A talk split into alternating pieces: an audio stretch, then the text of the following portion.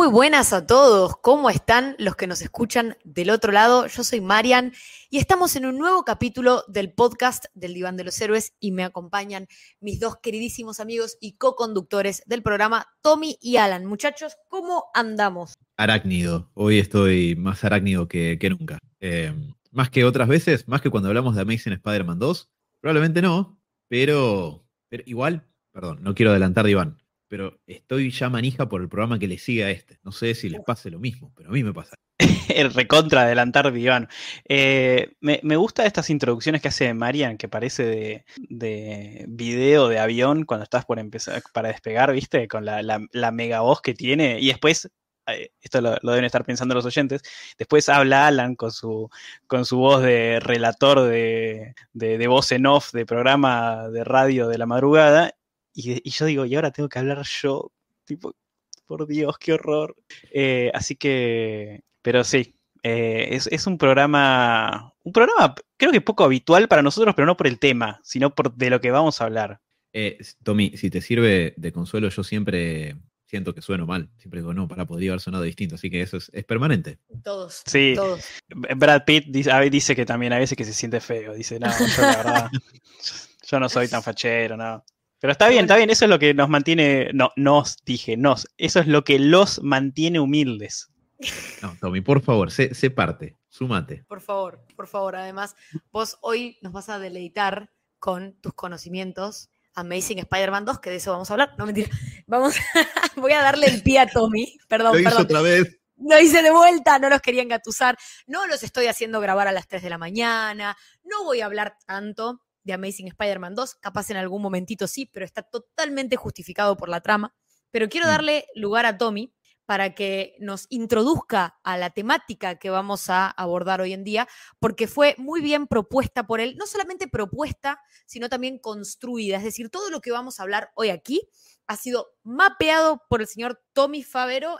Vamos a, eh, escucharlo a él y, a entender el razonamiento detrás de por qué eh, vamos a hablar de lo que vamos a hablar y, particularmente de por qué está construido de esa manera. Tommy, por favor. Me gusta porque después de esa presentación, eh, que, se supone que ahora yo tengo que tener todo armado estilo Hickman, con, con, gráficos y, un montón de trabajo atrás, y yo solo seleccioné un poquito, un poquito de esto, un poquito de aquello, pero, pero no, está bien. Em, básicamente teníamos con, la pronta salida de, un, pequeño jueguito que alguna vez tal, deben haber escuchado nombrar, que es Spider-Man de, Sony, el, Spider-Man de, ahora Play 5. Em, queríamos hablar un poquito de, como excusa de la salida del, del nuevo Spider-Man, del Spider-Man 2, hablar del juego de Spider-Man de Play 4 y del Miles Morales. Y me pareció que sería interesante, eh, aprovechando que es un tema que, nos gusta a los tres eh, y que los tres jugamos bastantes juegos, eh, hablar un poquito de la historia de, Spider-Man en, los videojuegos, que por suerte es bastante vasta. creo que junto con, con Batman son, y los X-Men ahí un poco menos, son las tres propiedades, Superman también un poquito menos al, al nivel de los X-Men, pero que tienen desde casi las primeras consolas de, hogareñas, eh, siempre un montón de, juegos y, muchos, uno atrás de otro. Em, así que me parecía interesante eh, empezar a hablar de cómo es que llegamos a, eh, en tal vez una de las mejores consolas de, todos los tiempos, como, como, es la Play 5, cómo es que llegamos, y encima con con el publisher de los más importantes, que es, que Sony Interactive, eh, ¿cómo es que llegamos a tener un, juego de Spider-Man hecho y derecho de miles y miles y miles de millones de dólares puestos encima? Em, ¿Y cómo es que empezamos con esto? Eh, así que vamos a hacer una especie de repaso de los, juegos que nos parecen los, más importantes o los más interesantes para hablar, que son un montón. sería un programa bastante largo y bastante denso, sobre todo porque hay algunos que no están tan buenos. Em, pero de, los que rescatamos, sobre todo de, los, de los 80 en adelante, eh, de los juegos de Spider-Man, básicamente que no es lo mismo de que decir los juegos donde aparece Spider-Man, porque no es lo mismo. Tú, dejamos muchos juegos que son igual o más importantes, eh, pero nos centramos en los que son de Spider-Man hecho y derecho. Tuviésemos que tener en cuenta que aparece Spider-Man, este programa sería tres Zack Snyder, así que Tommy muy bien ha elegido no solamente juegos propios de Spider-Man, sino por ahí los juegos más conocidos y también los que más relevancia han tenido, o sea, por historia o por, o por cuestiones más bien mecánicas de, de lo que hace al juego. Eh, por ejemplo, de cosas que hacen al balanceo, cosas que hacen a, la jugabilidad, a, lo que se esperaba de un juego del, del, personaje, de un juego de un superhéroe, pero después de un juego del personaje, porque Spider-Man siempre fue un personaje que en juegos fue subiendo y subiendo la apuesta. También tiene mucho que ver el tipo de consola, digamos, lo que la consola permitía hacer con el personaje. Las consolas fueron avanzando, los juegos también. Eh, así que Tommy hizo una lista bastante interesante de, juegos que vamos a estar repasando con ustedes. Y, yo tengo la hipótesis, yo tengo dos hipótesis eh, respecto a los juegos de Spider-Man y, casi que también aplicaría para los juegos de otros superhéroes en especial, de que si bien se van construyendo uno encima del otro, y, esto mucho tanto en los cómics como en, los juegos, eh, eh, pasa esto de que ciertas cosas que funcionan en un estilo de juego se, se toman eh, para, para, hacer otro tipo de juegos y se van mezclando desde contenidos, de mecánicas, desde gameplay, desde, desde temáticas o de cómo se, se armaban los juegos. Y eso es claramente algo que pasa con Spider-Man, sino que mi, mi hipótesis es que siempre terminamos jugando el mismo juego. O sea, a medida que se van agregando las cosas, eh, si uno mira para atrás, y es un poco la gracia de esto, eh, encontramos, eh, podemos encontrar de dónde sacaron estas cosas que nos gustan tanto de un juego de, ahora y decir, ah, mira, esto lo, agregaron en este juego hace como 20 años. Así que esa es otra, otra cosa del, del programa de hoy, que podemos arrancar por el primero. Tommy, ¿vos estás queriendo decir que capaz algún día llegamos a la conclusión en este programa de que en realidad todas las historias son la misma historia? Que nos están contando desde diferentes perspectivas y di diferentes como puntos de vista el mismo relato. Tommy, está por citar una frase del final de Amazing Spider-Man 1. Está preparando el terreno para eso, para lo que le dice la profesora al salón de clases donde está Peter, que dice que al fin de cuentas todas las historias se tratan de quién soy yo, ¿no? O te quiero, Alan. Un... ¿Cómo te quiero? Ah. Por esa referencia, por esa referencia, sumaste 400 puntos en el programa, porque sí, ahora tenemos un sistema de puntos. El que llegue a 1500 puntos elige de qué es el siguiente programa. Y por supuesto, Alan va a elegir algo de Batman. Pero bueno, ya tenés 400 puntos a tu favor. No me acabo de sacar esto del bolsillo, ya lo tenía totalmente pensado. Eso plantea muchas preguntas.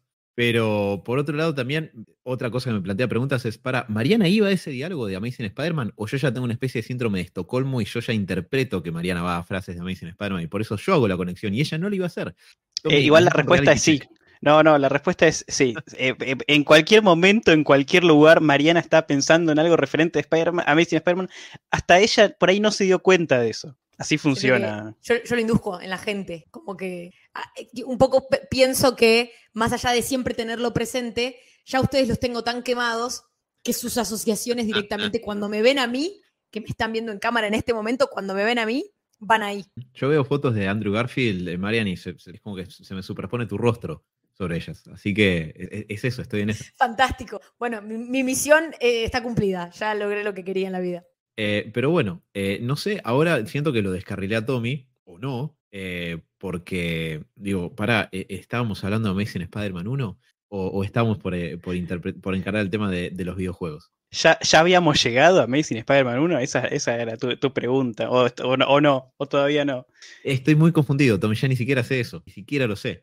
Eh, yo siento sí. que no es un lugar al que se llega, es un lugar que, al, al, que estamos, es un contexto en el que estamos embebidos, transitamos, vivimos en Amazing Spider-Man. Voy a parar, así empezamos ah. con Spider-Man de Atari, que es el primer eh, juego que eh. tenemos en la lista. ¡Yay! Eh, yo quiero, quiero decir algo, un, un comentario sobre Spider-Man de Atari, antes de que Tommy diga algo. A mí me interesaría mucho, yo no sé si Atari tuvo mucha presencia en Argentina cuando salió. Yo no conocía a nadie con un Atari, yo nací en el 87, pero durante los 90 no había nadie.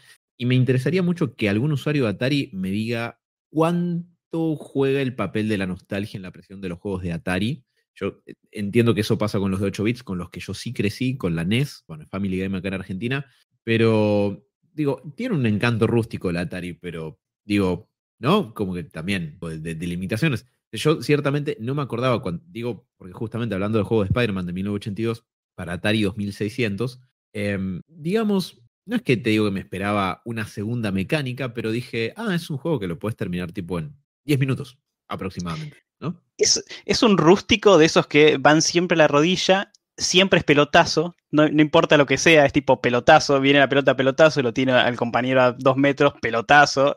Es un rústico fuerte, un rústico duro.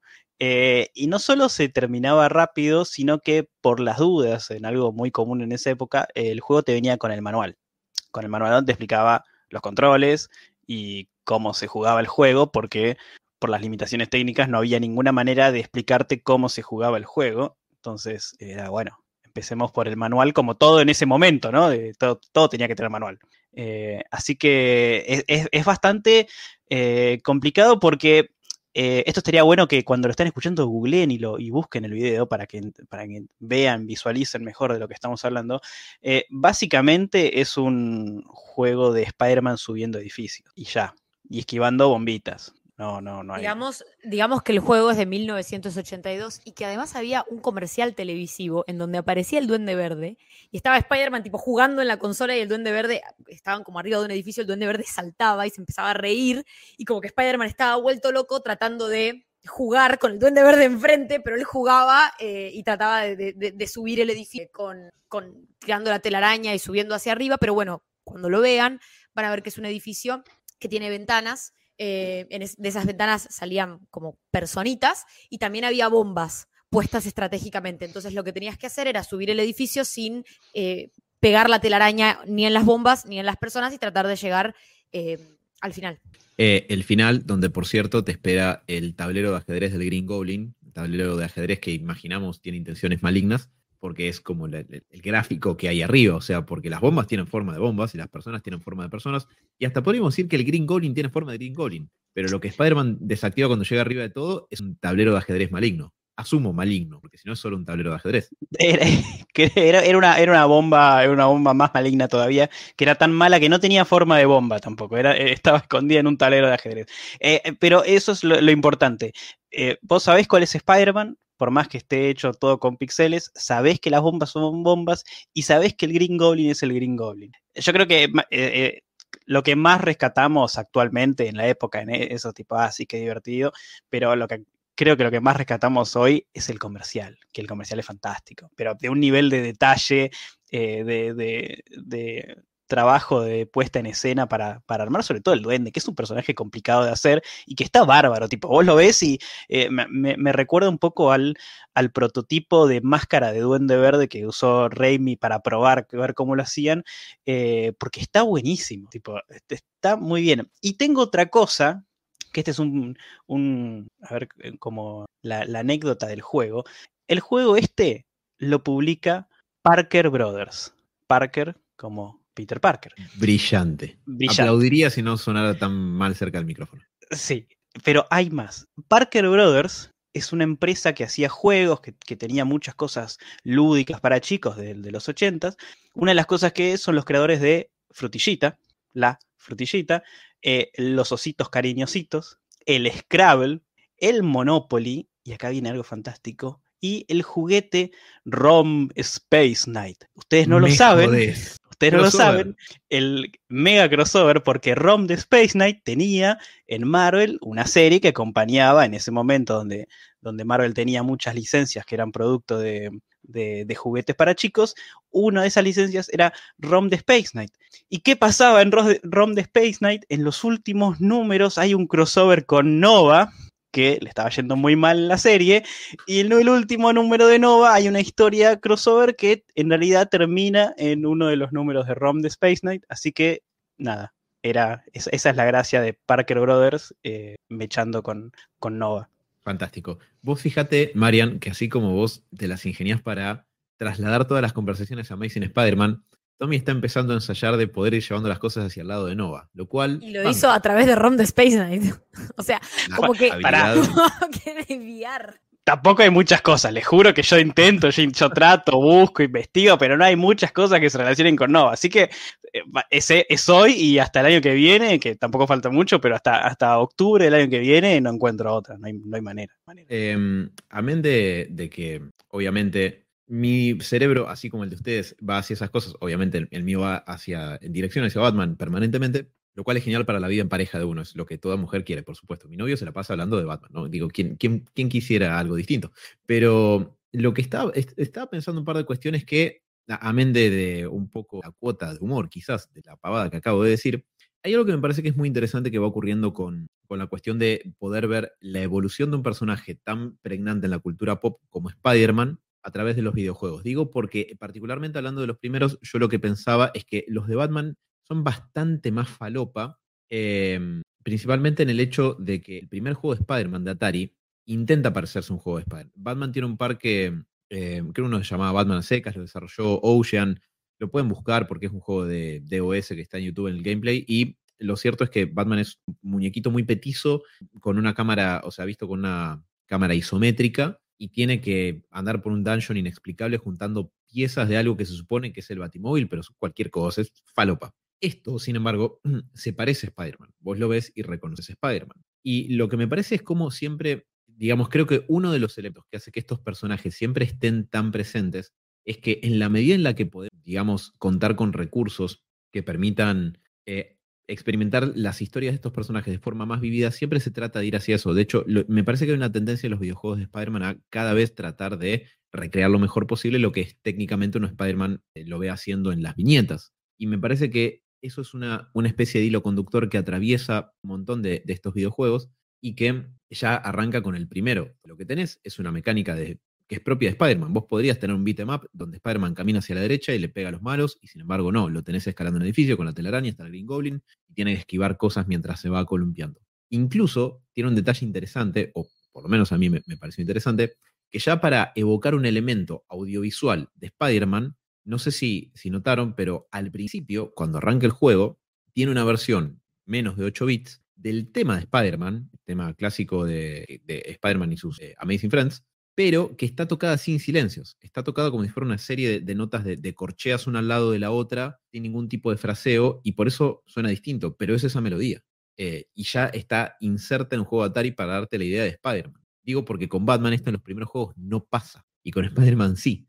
La cuestión como de ya que hay una idea del audiovisual de Spider-Man, que parece una pavada decirlo en el año 2023, pero si estamos hablando de 1982, donde lo único que había era Spider-Man, digo, por fuera de los cómics, ¿no? Eh, Spider-Man y la serie con Nicolas Hammond, me parece que es interesante ver cómo se va gestando eso y va evolucionando en los años que, siguen. Incluso, que la publicidad está buenísima.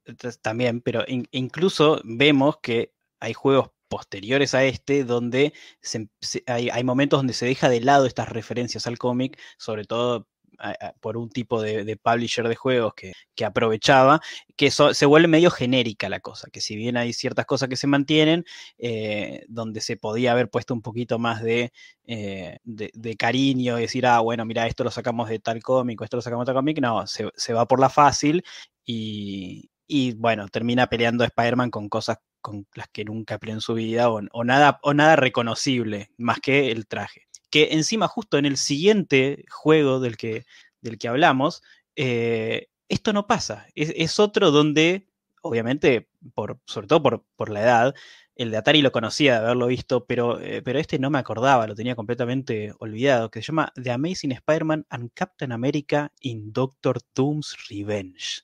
La venganza de Doctor Doom. Que es raro que esté Capitán América con, con Spider-Man, que, en esa época no era mucho que se, cruzaran. Eh, hablando de, no sé, los X-Men o continuando la historia de, Starfire o con, con Iceman de, la serie de Spider-Man, los asombrosos amigos. Em, pero largaron este juego, que es rarísimo, y tiene mucho contenido del, del cómic, sobre todo casi de calcado. Calcado al, al, punto tal en el que depende la versión, en una, en la versión de, PC de este juego, vos podías, si contabas con un mouse, que no era tan habitual porque estamos hablando de un juego de 1989, el mouse no era un aparato tan eh, omnipresente en las computadoras hogareñas, pero podías usar el cursor para dar vuelta a la imagen como si fuera una página de cómic, porque las secuencias estaban narradas en viñetas que te contaban un poco la historia de que por algún motivo Spider-Man estaba, imagino que en Latveria, con Steve Rogers combatiendo al Doctor Doom. Eh, y encontrando una bocha de personajes en el medio. Es, un juego con un altísimo eh, radio de, crossovers por, minuto, porque hay bocha de, personajes a lo largo y ancho del juego. Me parece que algo que empezó con, los juegos de Spider-Man desde la Atari en adelante, creo que toda persona conocedora de, Peter Parker y sobre todo lectores de cómics, les era muy fácil identificarse con el personaje, pero siempre la, pata, o sea, como que siempre estabas identificado con el hombre que leías, ¿no? Y, y, y el ser Spider-Man y la parte de los poderes quedaba más en el ideal o en la lectura. En cambio, una vez que vos tenés el acceso a jugar el videojuego, un poco está siendo Spider-Man. O sea, es una cosa es ver a Spider-Man, leer a Spider-Man, y otra cosa es ser Spider-Man. Y un poco los videojuegos te llevaban a eso. Entonces, por eso es interesante ver un poco lo que decía Alan, ¿no? La progresión de las mecánicas y de cómo siempre los juegos apuntan a. Bueno, vos, o sea, la, a, a, que vos puedas ser la mejor versión de Spider-Man posible que te permita no solamente la historia, sino el poder de la consola. Y creo que nosotros estamos haciendo este, este recorrido para poder llegar al, al Marvel's Spider-Man de 2018 y al Miles Morales, eh, un poco haciendo la, la, dulce espera de la segunda parte del Marvel's Spider-Man, eh, que creo que es el juego que, de los mejores juegos que, que, que, te permiten no solamente tener una gran historia de Peter Parker, sino a partir del, del poder de, lo que antes era la mejor consola de ese momento, que era la Play 4, eh, que vos puedas tener la experiencia completa de, de ser Spider-Man. Y sí, particularmente en el de Amazing Spider-Man y, y, Capitán América, eh, estaba buenísimo porque no solamente eras Spider-Man y eras Capitán América, o sea, tenías esta cosa de, de, pelea y de batalla de ser el personaje, sino que también tenías la cuestión comiquera metida. Entonces, creo que eso a, mí me gusta, para mí suma, porque quién sabe, o sea, capaz para algunas personas quedó simplemente en el juego y ya, pero capaz alguna persona que, que conoció el juego terminó yendo a los cómics porque le gustó la manera de cómo se estaba contando la historia y capaz para algunas personas este fue el puntapié inicial para su vida de lector. Exactamente, acá metimos un, pequeño salto, de, del 82 pasamos al 89, eh, el, juego de Amazing Spider-Man y Capitán América eh, sale para, para la, la, la MS2, la, la PC, la, Amiga, la Atari ST, y, y ya, ya avanzó un montón. Ya es un. Ponele que un beatmap, un, un beatmap temprano, bien side-scroller de solo izquierda derecha, casi que si lo ves ahora parecería un, juego clásico de pelea, porque es un, un, uno versus uno entre Capitán América y un villano, o Spider-Man y un villano, que tiene. que, que es extraño esto. Eh, bastante Spider-Man ya en el 89, ya con casi toda la, la, galería de villanos ya, eh, ya súper conocida, eh, tiene muchos villanos de la, de la recontra B, entre tanto de, de Capitán América como de Spider-Man. Eh, en uno de los momentos está peleando contra Eduardo Lobo, que se llama Eduardo Lobo, no es una traducción que yo estoy haciendo a la gallega, tipo, se llama Eduardo Lobo, que obviamente, si hay alguna duda, es un como una especie de hombre lobo. Eh, no es que se llama Edward Wolf. Eh, claro, sí, sí, o, o Wolfman, Lobo. ¿viste? Es Eduardo Lobo, pum, bien básico, cortito al pie. Eh, después sí, está Batrock, eh, eh, el clásico villano de, Spa de Capitán América, aparece sí. Electro.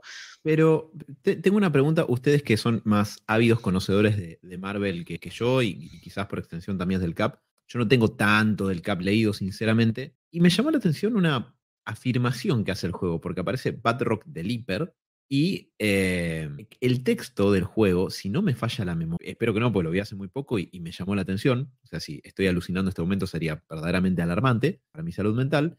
Pero el juego dice, oh, es el, la principal némesis del Capitán América, es Batrock de Leaper. Yo pensé, ¿es la principal némesis de Capitán América? ¿Lo es? ¿Batrock? ¿Is it? ¿Batrock? Eh, ojo, ojo está muy en personaje que Barrock se refiere a sí mismo como la principal ah. Nemesis. Es, es, buena esa, porque, porque si, yo creo que lo pones a, a Semo, a Arnim Sola y a Red Skull y decís, che, ¿cuál de ustedes es el Nemesis de Capitán América? Todos levantan la mano, ¿viste? No, yo soy. Hasta se pueden pelear. esto si no pasó tendría que haber pasado ya, de todos peleándose a ver quién es el verdadero némesis del Capitán América y su archienemigo, es fantástico. Pero, pero sí, eh, tiene esa cosa de, de, del uno versus uno de eh, Spider-Man peleando contra, contra la gárgola gringa. Contra. Oddball. Contra Oddball.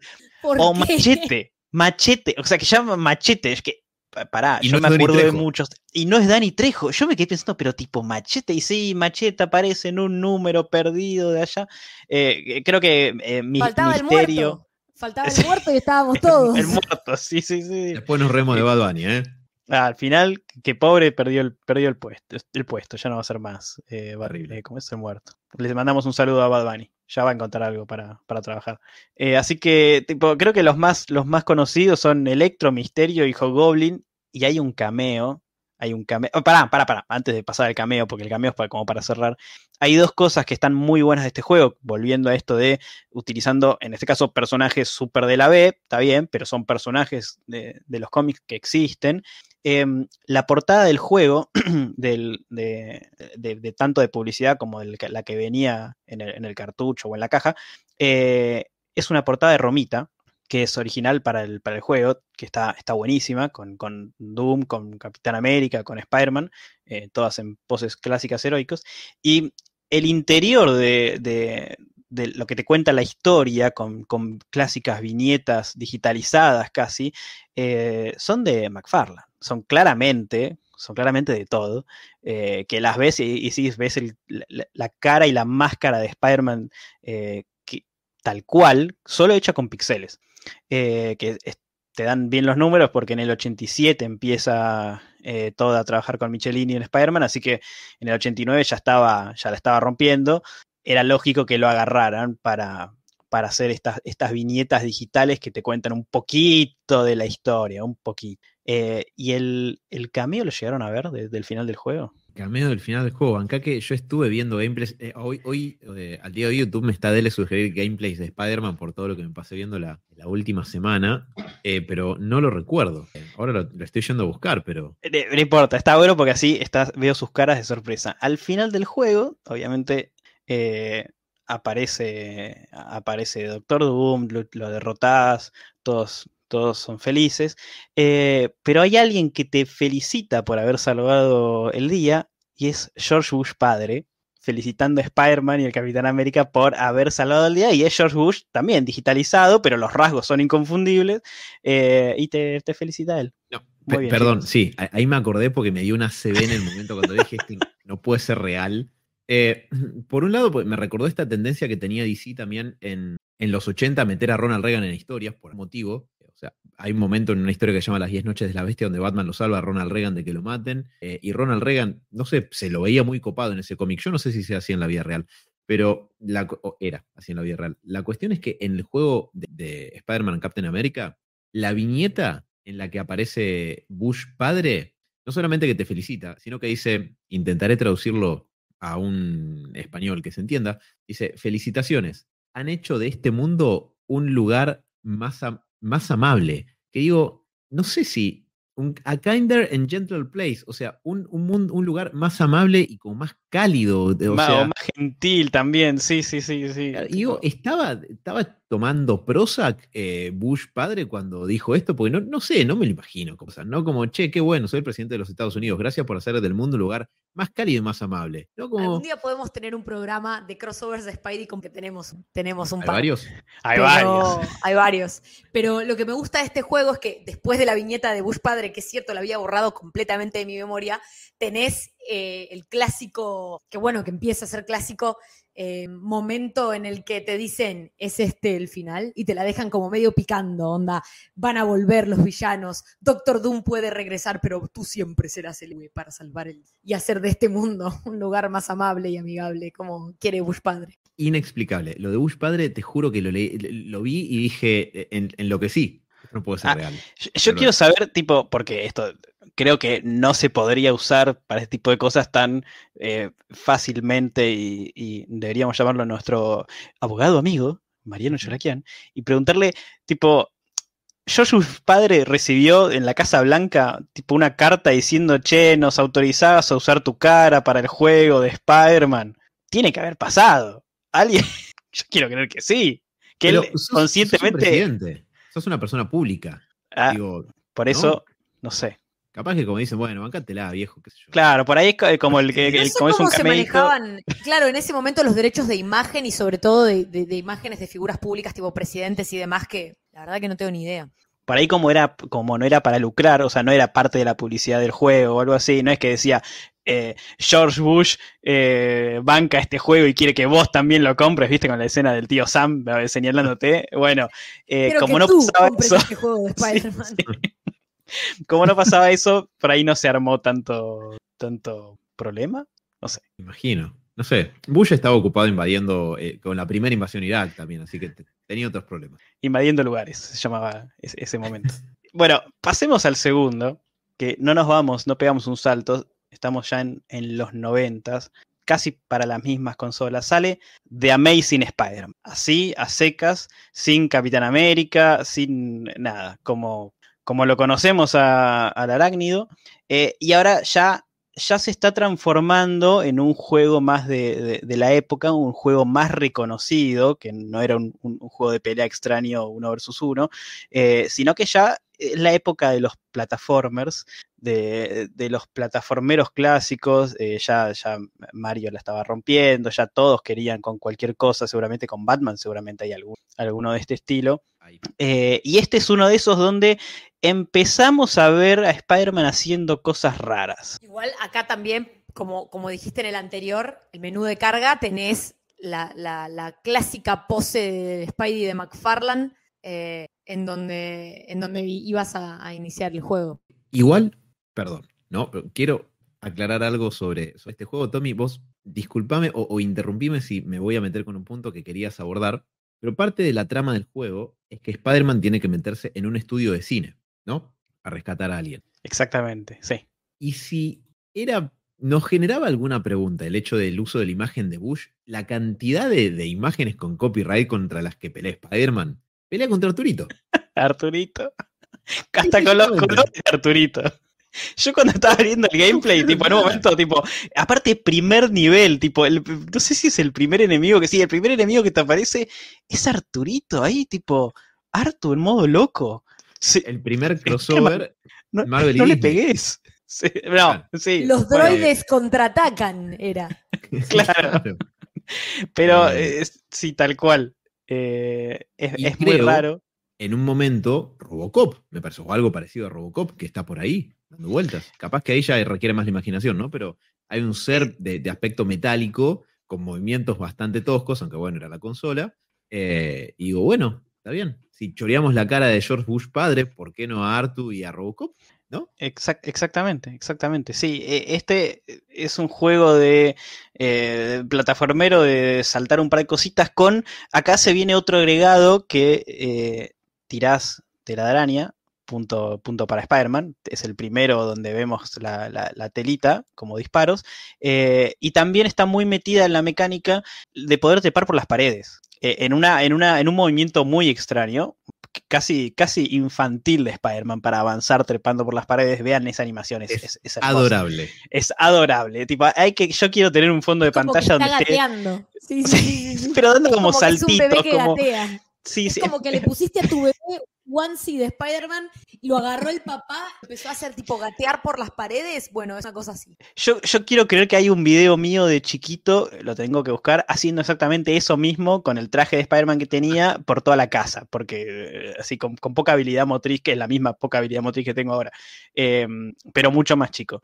Eh, y, con, y, como agregado, porque se están imaginando, bueno, es un plataformero estilo Mario, donde podés trepar por las paredes, em, pero tiene un agregado que, tenía puzzles, que, no sé por qué le, decidieron agregarle los puzzles, pero y bastante complicados, algunos de tener que ir a una punta del mapa para con la tela de araña pegarle un botón que te habilitaba abrir una puerta para después bajar por esa puerta, tocar otro botón, bueno, y terminar peleando contra una momia, porque, es, porque sí, porque es la película de la momia. Eh, muy, muy, muy extraño. Muy extraño esto. Y dentro de lo que es la trama, al principio tenías unas viñetas que te mostraban que Misterio secuestraba a Mary Jane y Peter tenía que meterse en este estudio de cine con todas estas figuras públicas y personajes por los que seguramente no pagaron ningún tipo de regalía y finalmente terminabas eh, salvando a MJ y hay una, una, imagen final de, Peter levantando a, MJ y, llevándosela nuevamente a, su bello hogar. Pero una imagen... Sí, Tommy, por favor. No, no, no, que eh, yo decía que es lo, casi creo que lo, más lindo del juego, tipo la, escena final de, rescate. Que está a nada de ser de estas ilustraciones, ahora no me acuerdo el nombre de la autora, pero tipo cumbres borrascosas, una, cosa así, donde a Spider-Man le falta tener el, pecho peludo descubierto, porque tiene como la, incipiente melena al viento.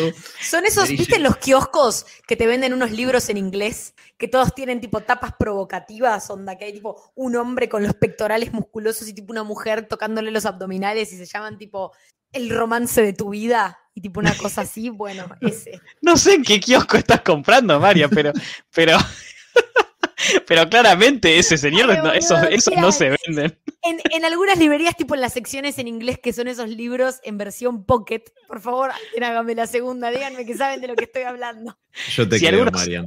Uno sabe de los que está hablando, mándennos ejemplos de cuando ca- vayan caminando por la calle, tipo calle Corrientes, de esto está hablando, mándenme, voy- porque siento que me estoy perdiendo de, no sé, hombres con el pecho desnudo, todo lleno de aceite, a lo, a lo, ay, ¿cómo se llama? A lo Willy en Los Simpsons, eh, en, en los kioscos. Ahora tengo que ver eso. Pues engráseme, señora. No, Exactamente.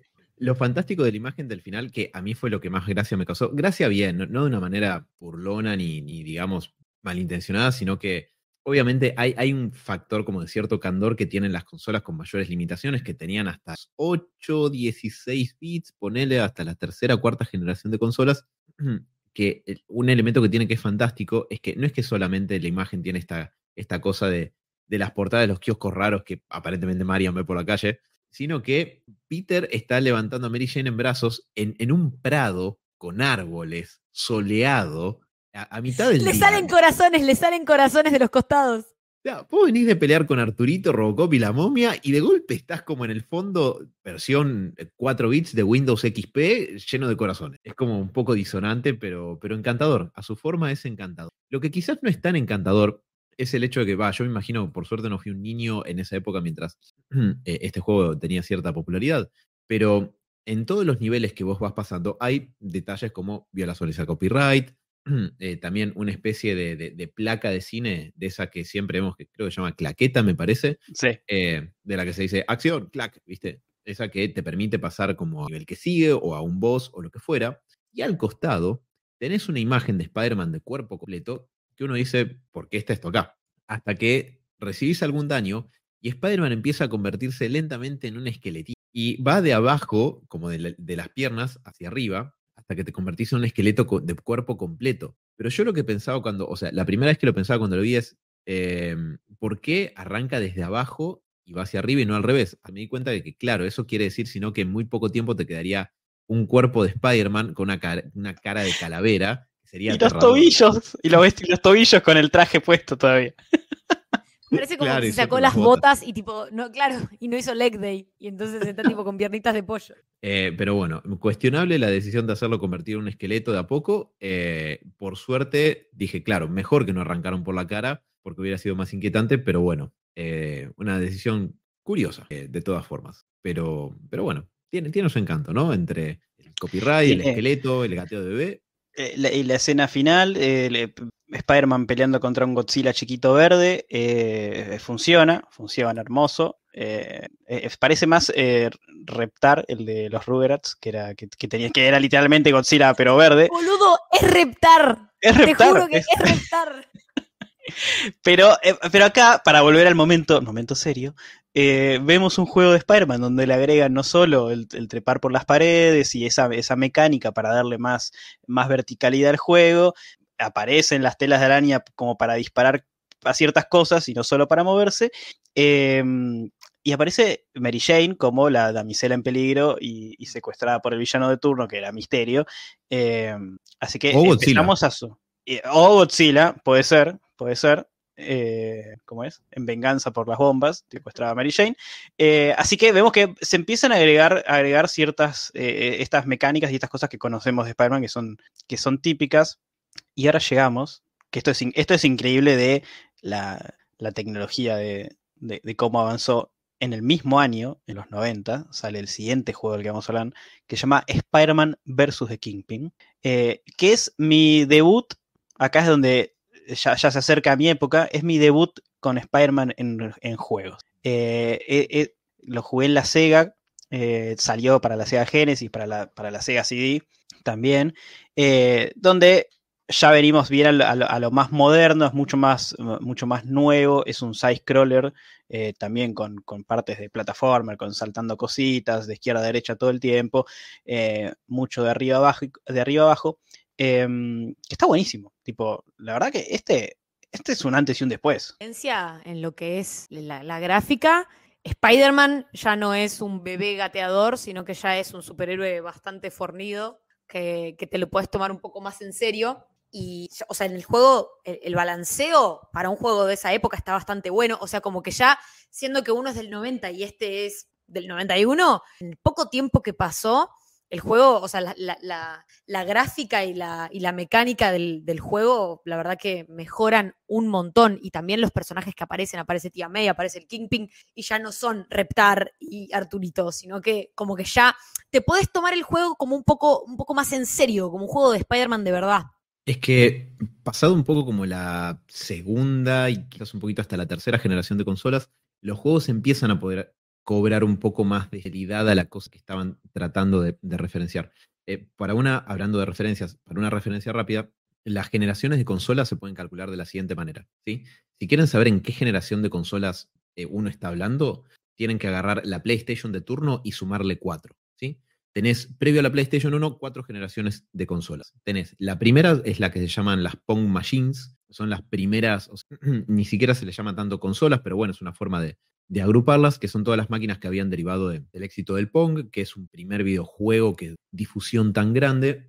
Después de eso viene la primera generación de, de consolas con la Atari 2600 y las que eran equivalentes en poder gráfico. La tercera generación de consolas es el salto a los 8 bits con la NES o Famicom, que acá conocimos en Argentina como el Family Game, que por cierto, si tuvieron Family Game y cartuchos de Family Game, felicidades, no tuvieron nada original en su vida, porque la versión bootleg de la consola y los cartuchos también eran bootleg. Eh, y la cuarta generación de consolas son las consolas de 16 bits, más que nada representadas en los viejos y entrañables rivales que eran Sega Genesis o Mega Drive y Super Nintendo o Super, eh, Super Famicom. Eh, después viene la Play 1, que ya es la, quinta generación de consolas, y bueno, como le digo, ahí pues siempre pueden calcular el número de la PlayStation más 4 les da la generación de consolas en la que está. me acabas de volar la cabeza, boludo. Tipo, me volaste la cabeza, no lo puedo creer, no sabía eso. Y sin usar datos de Batman, ¿no es increíble? Em, ya vamos a incluir a Batman esto en algún. Parte de lo que tienen ya la cuarta generación de consolas, las de 16 bits, es que empieza a poder haber un poco más de rigurosidad para que Spider-Man no tenga que estar peleando con Arturito, la momia y Godzilla o Reptar, sino que pueda tener villanos de la Rose Gallery de Spider-Man. Y no solamente eso, quiero sumar algo a lo que vos decías, Tommy, recién en relación a que este fue tu, tu debut con los juegos de Spider-Man, también fue el mío, y en particular me pareció un juegazo por dos cosas. Primero, me parecía súper atmosférico porque la cuestión de que tuvieras esos textos pasando, con, y la música no era súper estridente y súper eh, pasada de manija como pasaba mucho en, juegos que trataban de emular el éxito de, los plataformeros de Nintendo o de Sonic, sin ir más lejos en Sega, sino que tenía, una, tenía melodías un poco como más lentas a veces y, había un par de secuencias donde Spider-Man estaba pensando con música lenta de fondo y vos veías abajo el texto de lo que él iba pensando. me hacía muy atmosférico y las pantallas también sino que encima cómo estaban incorporadas las mecánicas de lo que Spider-Man podía hacer al juego. En este momento que estamos hablando de 1990, no había experiencia más parecida a emular ser Spider-Man. Por el balanceo, por el uso de la telaraña, por cómo te podías pegar las paredes. El sentido arácnido. Aparece el, sentido arácnido. Exacto. Y una mecánica más que yo de chico no entendía, pero después cuando agarré el juego de grande con emulador sí, podías sacarte fotos para el Daily Bugle y ganar guita. Podías ganar plata vendiéndole tus fotos a JJ Jameson. Fantástico. Y, recuperar el, el, ¿cómo es? El fluido de telaraña. Escúchame, yo este juego lo odiaba, pero me encantaba, pero lo odiaba al mismo tiempo, porque yo era muy chico, no entendía nada, o sea, no entendía nada, no sabía inglés, el juego estaba en inglés, pero era dificilísimo, escúchame, ¿por qué tan difícil el juego de Spider-Man? Eh, eh, yo, eh, tenía, tenía dos, tenía este y tenía otro que ya vamos a hablar. El otro era un beat'em up súper clásico, era, era piña, piña, piña, saltar y, listo. Este era muy difícil. Había un montón de villanos que te aparecían y tenías que saltar para pegarles al mismo tiempo, balancearte, trepar. No, eh, para salir del nivel tenías que buscar la ventana que estaba abierta arriba. Yo me pasaba un montón de horas, no eran horas seguramente, pero me pasaba, para, exagerar la situación, horas balanceándome buscando qué tenía que hacer. Eh, después de grande me di cuenta que no era tan difícil, tipo, era, era yo, yo mucho más chico de lo que, de lo que debería ser para jugarlo. Pero, pero sí, es, fantástico todas las cosas. Ya, ya tenemos no solo un nivel de vida normal, el clásico de la, barrita roja, sino un nivel de cantidad de telaraña que podías disparar, eh, distintas habilidades, podías pegar eh, físicamente con los puños o tirar tela de araña. Eh, el, tema de sacar las fotos es, algo increíble. Creo que me di cuenta viendo el gameplay para recordar cómo era, porque no lo, no lo había visto no lo había visto nunca. Eh, y acá empezamos a ver algo.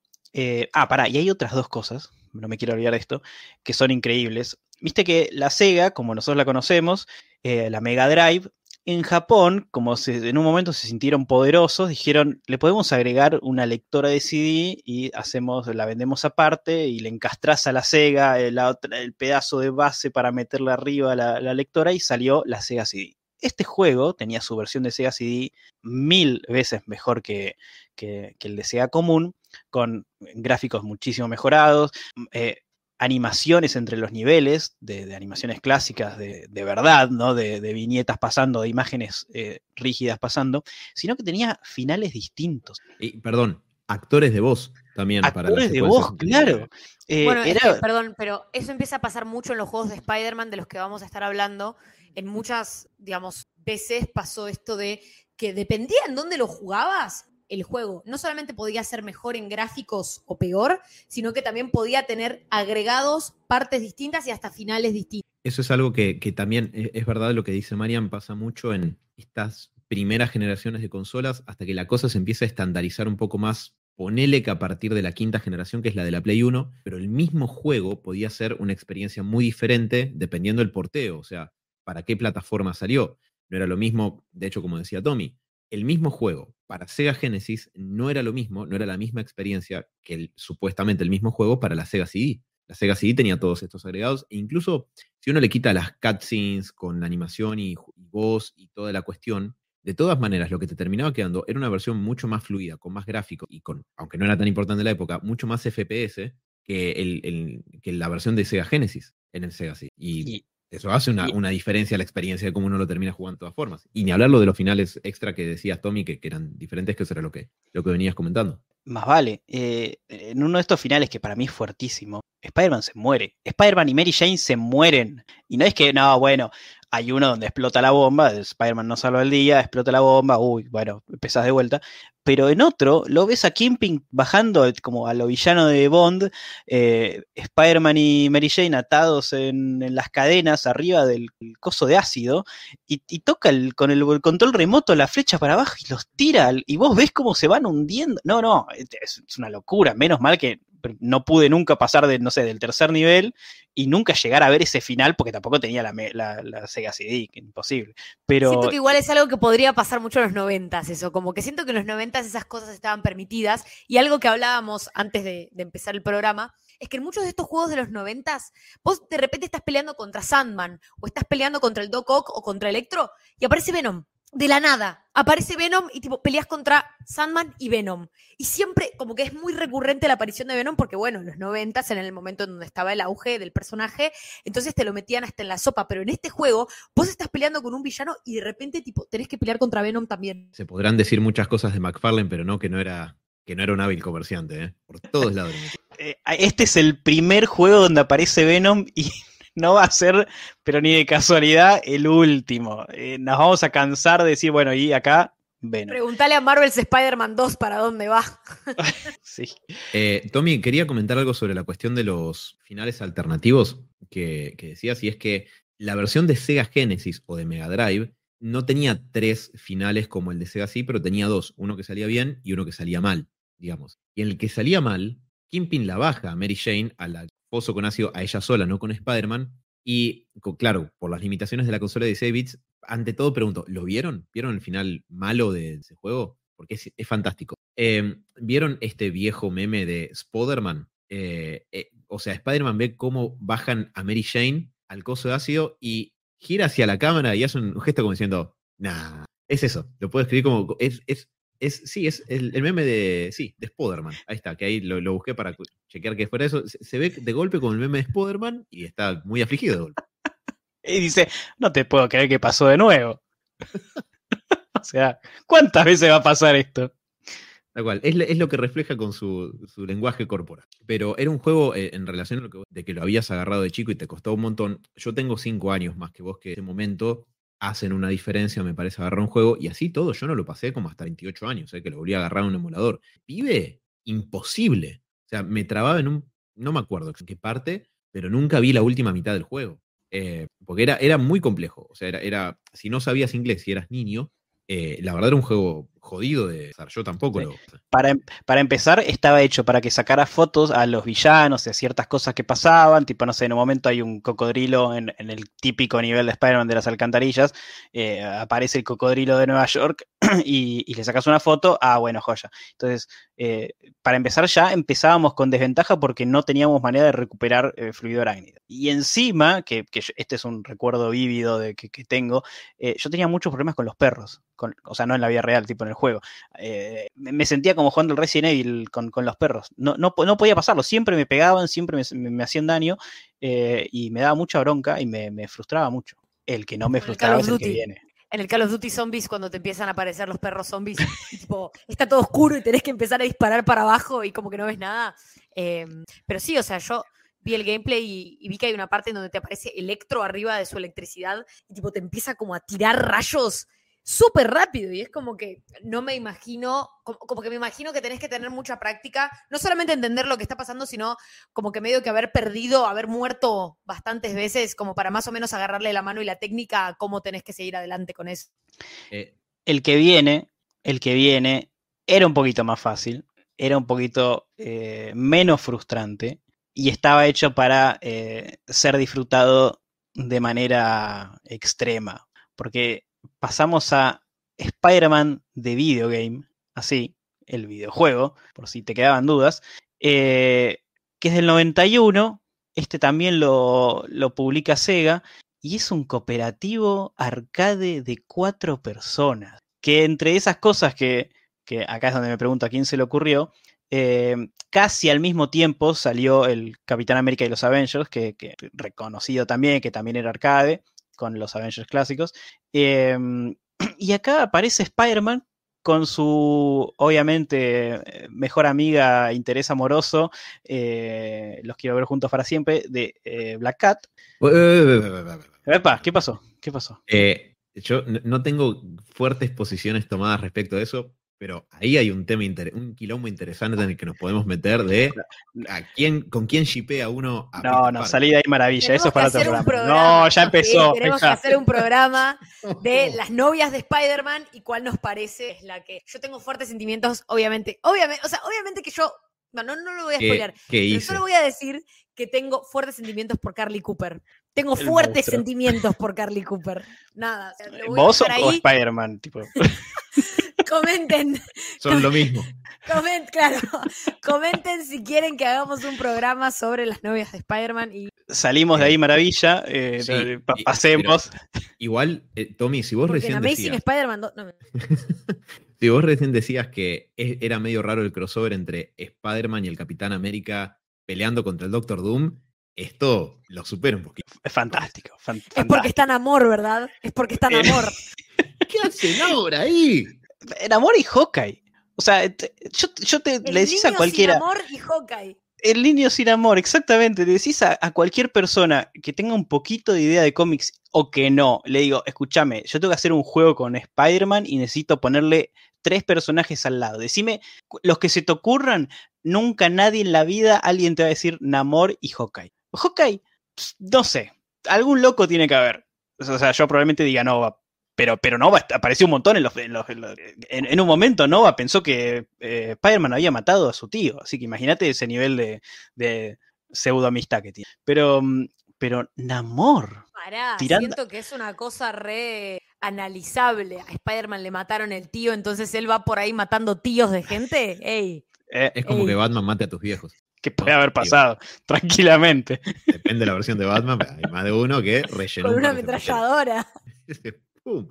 Eh, pero sí, la verdad, además, ponele, Spider-Man y Black Cat, perfecto, tiene sentido, está bien, per- pertenecen como a la misma familia. Hawkeye, ok, no tiene mucho que ver con Spider-Man, pero está dentro de este, esta rama de personajes que, o sea, no es como que tiene galas. Urbano, ponele que lo podrías encontrar en una azotea conversando con Daredevil en algún momento, puede ser. Eh, Es más, hasta te tiro, el- eh, te tiro que en el, en el juego de, de Capitán América y los Avengers, vos podías jugar con Capitán América, con Iron Man, con Visión o con Hawkeye. Entonces digo, bueno, ya apareció en uno, no vamos a poner a Capitán América o Iron Man, bueno, ponemos a Hawkeye. Ya usamos el sprite de Hawkeye en otro juego. Claro. Importamos acá y ya tenemos otro. Pero y Pero de golpe, Namor, ¿por qué? ¿Cómo? Además te rompe la escala de poder de ese juego mal. O sea, ponele que no fuera un beat'em up clásico y los personajes estuvieran ajustados a su escala de poder. ¿Por qué no usarían siempre a Namor?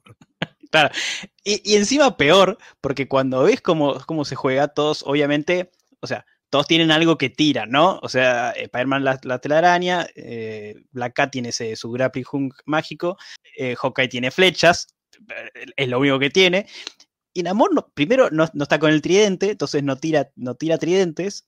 eh, pero si se fijan, tira rayos eléctricos, porque no, tampoco tira agua, porque ponele que decimos, bueno, ya está, chicos, que no sé, el flaco nada, que hagamos que, que genera espontáneamente agua, pero tira rayos eléctricos. Es muy extraño. Para, para mí alguien perdió una apuesta, algo así, y dijo, ¿a qué no pones a Namor? ¿A que no? Ah, bueno, ah, ponemos a Namor, y golpeó la mesa.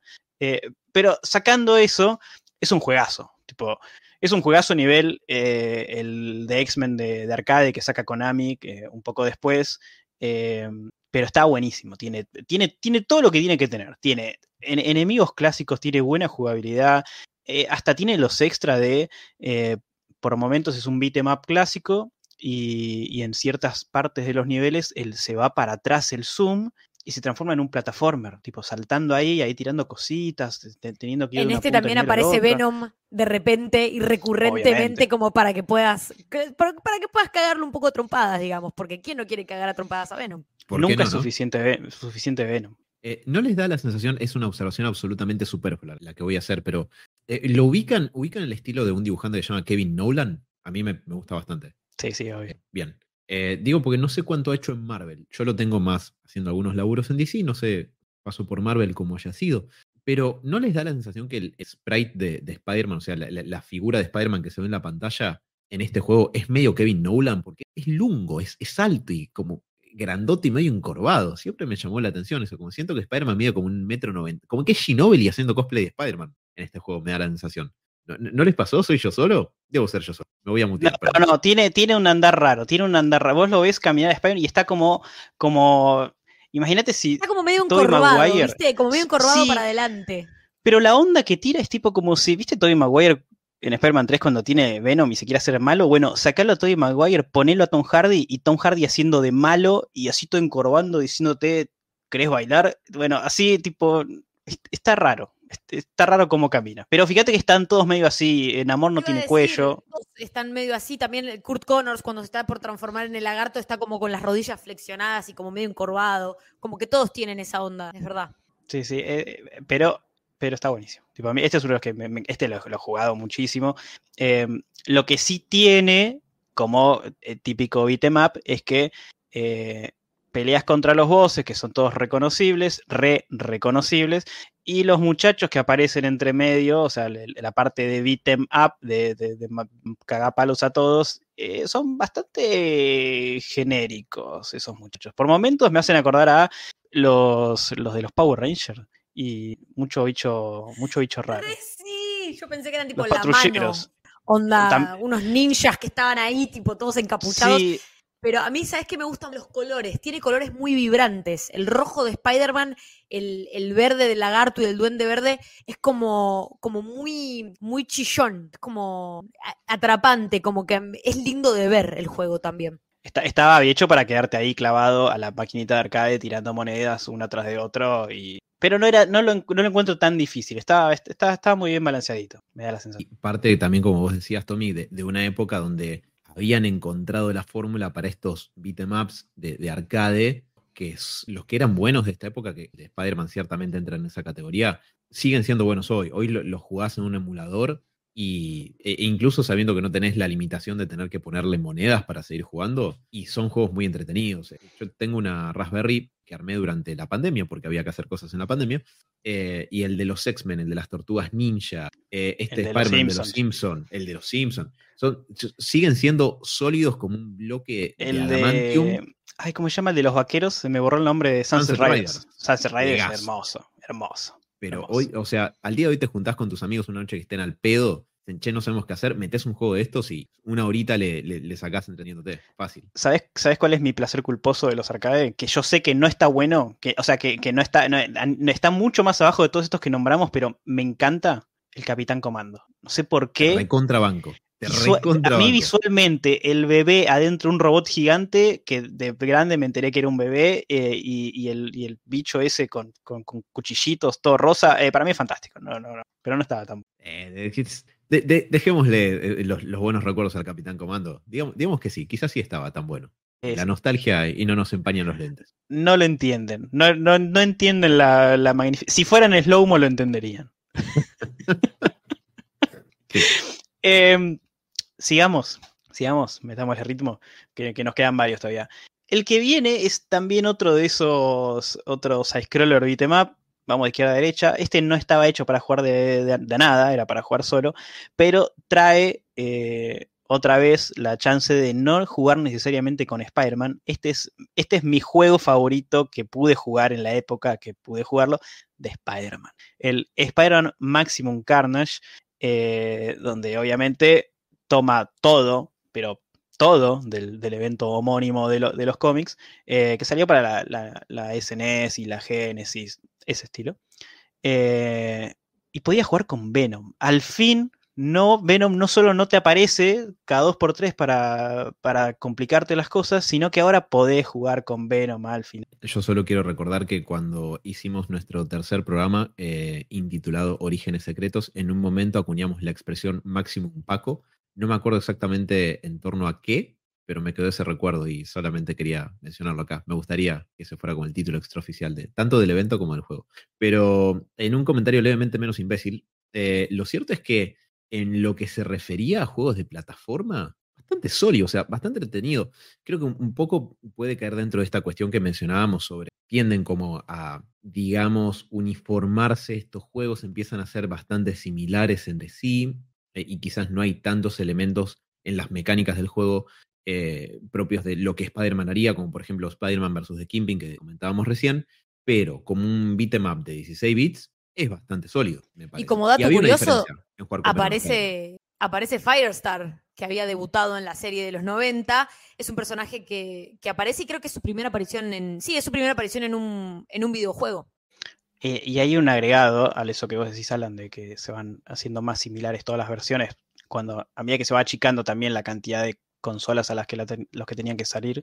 Em, estos juegos, y hay muchos que dejamos entre medio, em, si bien era un, era un arcade y era un beat'em up super clásico, ya la, licencia para, hacer juegos de Spider-Man eh, ya la había, eh, conseguido LJN, que era parte de Acclaim, que para los que no saben, esta era una empresa que eh, su leitmotiv para ser exitosa era agarrar cualquier franquicia reconocible y tratar de sacar la mayor cantidad de juegos de la manera más barata posible y tienen como un halo de los peores juegos de la historia, con, varios fracasos rotundos, que dijeron, bueno, no importa, hacemos un juego de cualquier cosa total, esto vende, y bueno, no, no vendía y terminó quebrando, obviamente. Pero hay muchos juegos, justo este es uno de los que de los que más rescatamos de, este publisher, em, que estaba muy bien, eh, está tipo tres años después casi de, del arcade y está mucho más abajo que el arcade desde cualquier punto de vista.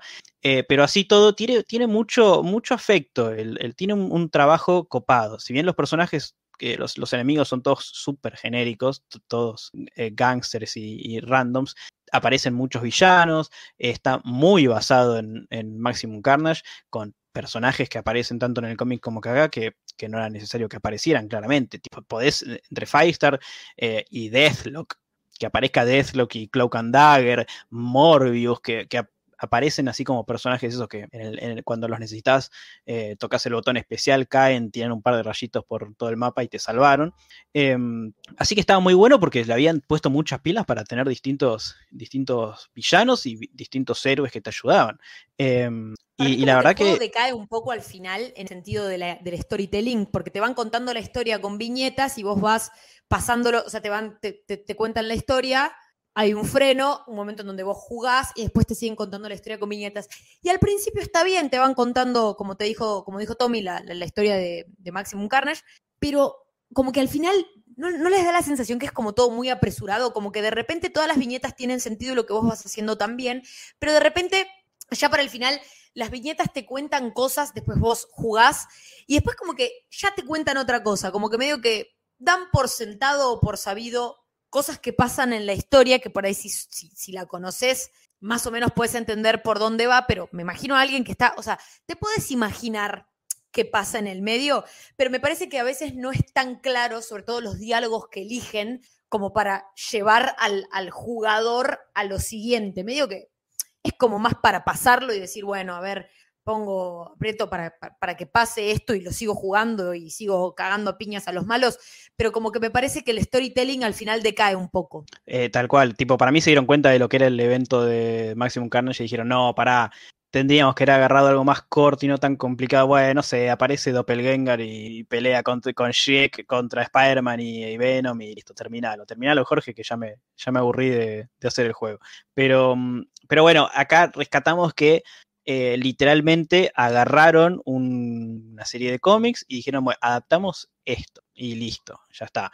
Eh, no con una historia original, sino bien referenciada el cómic, en el título, en, el arte de estas viñetas digitalizadas. Es, Bagley de acá a la China, eh, es innegable. Eh, y, los, personajes, los, trajes que tienen los personajes son tal cuales los del cómic en ese momento. Así que muy bien, pulgar arriba para LJN Acclaim por, este, pulgar abajo por todos los demás de juegos de Spider-Man que no nombramos, que es uno más desastre que el otro puedo mencionar algo en relación a, eso justamente porque este juego tiene una secuela que lleva el título de eh, Separation Anxiety, Spider-Man, ansiedad de, separación. Eh, creo que es Spider-Man y Venom, ansiedad de separación, que debe tener el premio para el título con el menor atractivo comercial posible del planeta. Porque Spider-Man versus The Kingpin, bueno, a mí dicen Spider-Man, obvio, pero ansiedad de separación, no sé, me parece rarísimo. Pero Solo lo entendieron los que habían leído el cómic y sabían que había una parte que se llama Separation Anxiety. O sea, si no, nada más que eso. Y es más, ni siquiera está basado en Separation Anxiety. Eh, es tipo, agarra muchas cosas de la, de la serie de Lethal Protector de Venom. O sea que hasta por ahí, hasta por ahí eligieron el, nombre, dijeron, no, con esto la, la pegamos y no tenía nada que ver con lo que contaban sobre todo para me, llama la atención que un psicólogo traiga esa terminología y por supuesto que a nosotros nos parece como, ¿por qué alguien querría jugar algo relacionado con esto? Suena cool, chicos, suena cool.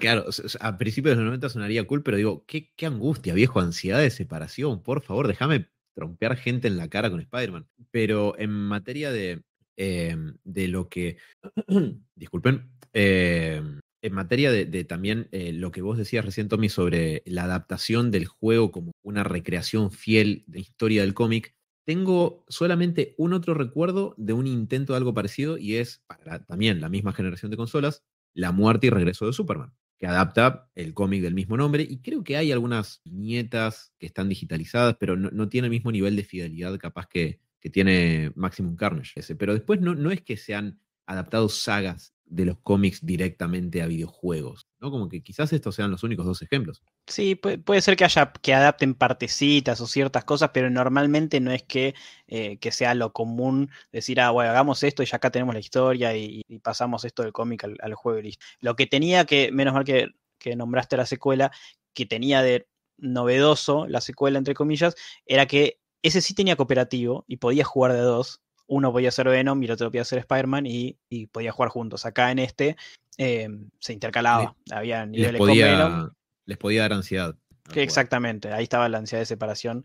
Eh, eh, ahí no podías caretearla de darle el joystick sin enchufar a alguien al lado tuyo y hacer que jugara y decirle, sí, sí, vos sos ese, vos sos ese. Y no, estaba, estaba jugando a la máquina. Otros tenían trastorno de ansiedad generalizada, otros tenían fobia. Era como un popurrí de DCM, no sé, tres en ese momento. Ponele. Sí, aprox, sí, sí. Charla de psicólogos. interrumpir psicólogos. Sí, sí. Comentario un poco. Pero sí, bueno, yo- no, yo iba a decir que, que otro juego del que vamos a hablar también em, trata de adaptar de la manera más fiel posible una etapa de los cómics, que es el de Ultimate Spider-Man, que vamos a hablar ahora un poquito más adelante. Pero sí, pero los, los otros juegos que, que- que vamos a empezar a mencionar, pues se vuelven más em, tirados al universo cinematográfico y a las películas y toman como base principal, por ejemplo, las películas de Tobey Maguire, las de Andrew Garfield, eh, y construyen historias alternativas utilizando los mismos personajes, pero es cierto que con el cómic no se ha hecho demasiado esto. Es más, el siguiente, el siguiente juego del que vamos a hablar, estábamos en el 94, pasamos al 95, un año después, de vuelta, LJN Acclaim, sacan Spider-Man a secas de vuelta, eh, también llamado Spider-Man la serie animada, porque estaba basada en la serie animada eh, a full, que la estaba pegando en ese momento, con diseños, con lo- los, los villanos tenían los trajes de la serie animada, el look de Spider-Man también casi que un poquito también. Em, de vuelta volvemos al, al plataformero side-scroller. eh, es súper genérico. Este es súper genérico. La verdad que solo lo, lo- lo rescaté por ciertas cosas. En un momento Spider-Man tira granadas. O sea, yo no, yo no entiendo por qué. Pero, pero, y podés seleccionar distintos tipos de granada. y No es que tiras una granada y explota y es araña. No, no, es explosión ahí, pum, que tenían ahí los. Sí, sí, sí, faltaba eso, faltaba eso. Eh, eh, Octopus y Green Goblin son, son los villanos, pero, oh, plot twist, al final no eran los villanos, es, el, el villano final es Venom.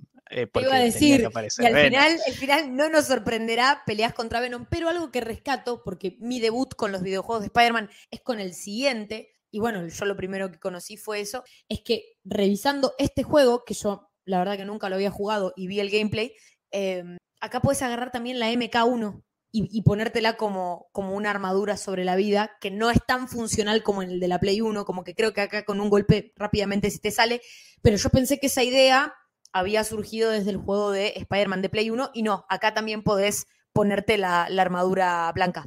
Exactamente. Es el primer juego de Spider-Man donde eh, Spider-Man usa una- un traje eh, que no es el traje clásico de Spider-Man. Y hay otra cosa que es, eh, por lo que traía este juego, porque le doy el puntito de, bueno, mira, acá, acá está la originalidad, entre comillas.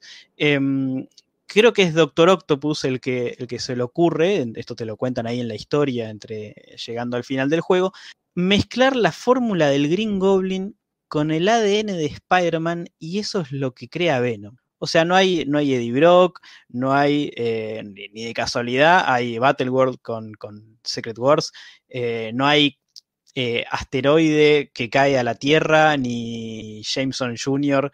eh, trayendo el, simbionte, nada. Es así, ADN de Spider-Man con el, la Green, el Green Goblin fórmula. Fantástico. Eh, Vos sabés que cuando me enteré de que este juego existía, que fue hace unos años buscando juegos para pasar el tiempo con un emulador o algo por el estilo, eh, me di cuenta, para empezar, que me sorprendió porque yo no sabía de la existencia de este juego. Y segundo, dije, para, pero no había otro juego de Spider-Man la serie animada. Y claro, no, en mi mente Spider-Man vs. The Kingpin era más el juego de Spider-Man la serie animada porque por la época, por el parecido en los sprites a los diseños de la serie. Eh, y este eh, me dejó como un sabor de boca como algo bastante escaso, ¿no? Como que al lado de Spider-Man vs. The Kingpin para la misma consola, no sé, como que esto, excepto por la diversión de ver a Spider-Man tirarle granadas a personas, ¿no? Y hacer que exploten en el aire, pero digo, dejando eso de lado, la parte del manslaughter, digamos, del homicidio. eh, Y el, el diseño de personajes y la jugabilidad eran más parecidos al Spider-Man gateador que habíamos hablado hace unos par de juegos atrás, que al upgrade que venían teniendo. Como que capaz este se sintió que es también un juego bastante parecido a un, a un Mario, si querés, eh, pero bueno, con personajes de la baraja de, de personajes secundarios y villanos de Spider-Man, pero sí se siente como un downgrade después de no solamente lo, lo buenos que eran los juegos anteriores, sino también como el, estilo de, arte que, te daban, como un Spider-Man un poco más esbelto, más fornido. Este es como más, más como Mario, más chiquitito, que va caminando como todo duro y te vas encontrando con villanos como por ejemplo el lagarto, que también tienen ese, ese diseño. Eh, bueno, se, se- agradece y siempre suman la canción de, de la serie animada Menú de Carga, pero sí definitivamente para mí como que previo a este hay juegos que fueron mejores. La, única razón para rescatarlo fue solo por la originalidad y por lo del traje y, quedaron afuera incluso peores intentos de hacer un juego de Spider-Man, así que eh, este, por, por, lo que acabamos de nombrar, es obviamente el último juego que hace LJN y Acclaim, eh, pierden la licencia previa a, a perder también la empresa, perdieron las dos cosas. Y, mm, y, la licencia se la queda Activision, la gana Activision, que venía, eh, pero muy arriba. Recién el, el, anterior juego estábamos hablando de 1995 y ya pasamos a los 2000. Eh, hay cinco años donde no sale ningún juego de Spider-Man y pasa algo un poquito importante en la industria de los videojuegos que eh, sale la, la, la consola que lo cambia todo, sale la, PlayStation y ya ah, ya estamos, hablando de una generación vastamente superior que, la anterior y sacan tal vez el juego eh, o uno de los juegos más icónicos que tiene Spider-Man, que e, es uno de los que hay que jugarlo. Alguna vez, si no lo jugaste de chico, eh, hay que jugarlo porque es, magnífico. Chicos, porque la Play 1 fue mi primera consola y, y este fue mi primer juego de Spider-Man y lo recuerdo con... Además, quiero decir como, como dato curioso, yo tenía varios juegos que frecuentaba, aparte de, por supuesto, este juego de Spider-Man el juego del Rey León, que era fantástico, em, el juego de Tony Hawk. Y el juego de Tony Hawk tiene una. El, Pro Skater tiene eh, un vínculo con Spider-Man porque vos podías en, ese juego desbloquear skins para jugar con tu personaje y dado que ambos juegos son de Neversoft, tenías también un skin de Spider-Man para poder patinar en el Pro Skater. Así que una vez que, que, podías desbloquear ese skin, básicamente el Tony Hawk Pro Skater se convertía en Amazing Spider-Man, ¿no? Con Spider-Man con la patineta. Amazing Spider-Man Pro Skater también. Amazing Spider-Man Pro Skater, por supuesto. Em, además, en, el juego de Spider-Man de, Neversoft hay publicidades del Tony Hawk Pro Skater, creo que del 2, en distintos lugares de Nueva York. Eh, la verdad, para mí, durante mucho tiempo, quiero hacer una aclaración antes, de los juegos que vamos a nombrar después, yo no jugué al Spider-Man 2 de Play 2. Tengo una anécdota personal en relación a eso, que es una pelotudez, pero digo, no jugué al Spider-Man 2, que es para muchos referenciados como el juego de Spider-Man previo al Marvel Spider-Man de Play. Para mí, durante muchísimos años, este juego de Spider-Man era el mejor juego de Spider-Man sin lugar a dudas. Y te digo algo, si me gusta Spider-Man es gracias a la serie animada y a este juego. Porque de chico en los 90, pre-internet, estamos hablando de un juego que salió en el año 2000, no tenía de dónde carajo sacar un cómic de Spider-Man. Mi único acceso a Spider-Man y sin películas live action eran estas cosas, la serie animada y los videojuegos. Em, y en particular, este juego me pareció tan superlativo cuando lo pude agarrar. Tiene de todo, las mecánicas te permiten jugar como Spider-Man. Las pantallas están pensadas de una forma tal que vos podés aprovechar los poderes de Spider-Man. Tenés un montón de los personajes de la galería de villanos. Está, perdón, estoy manija y me estoy adelantando. Me estoy adelantando, puedo frenarme si quieren. O si no, puedo seguir pisando el acelerador. No, dale, dale, gas, dale gas. Tiene la narración de Stan Lee, Stan The Man. Probablemente la primera experiencia que tuve con escuchar su voz real, porque la serie animada de Spider-Man cuando aparece acá salía doblado al español.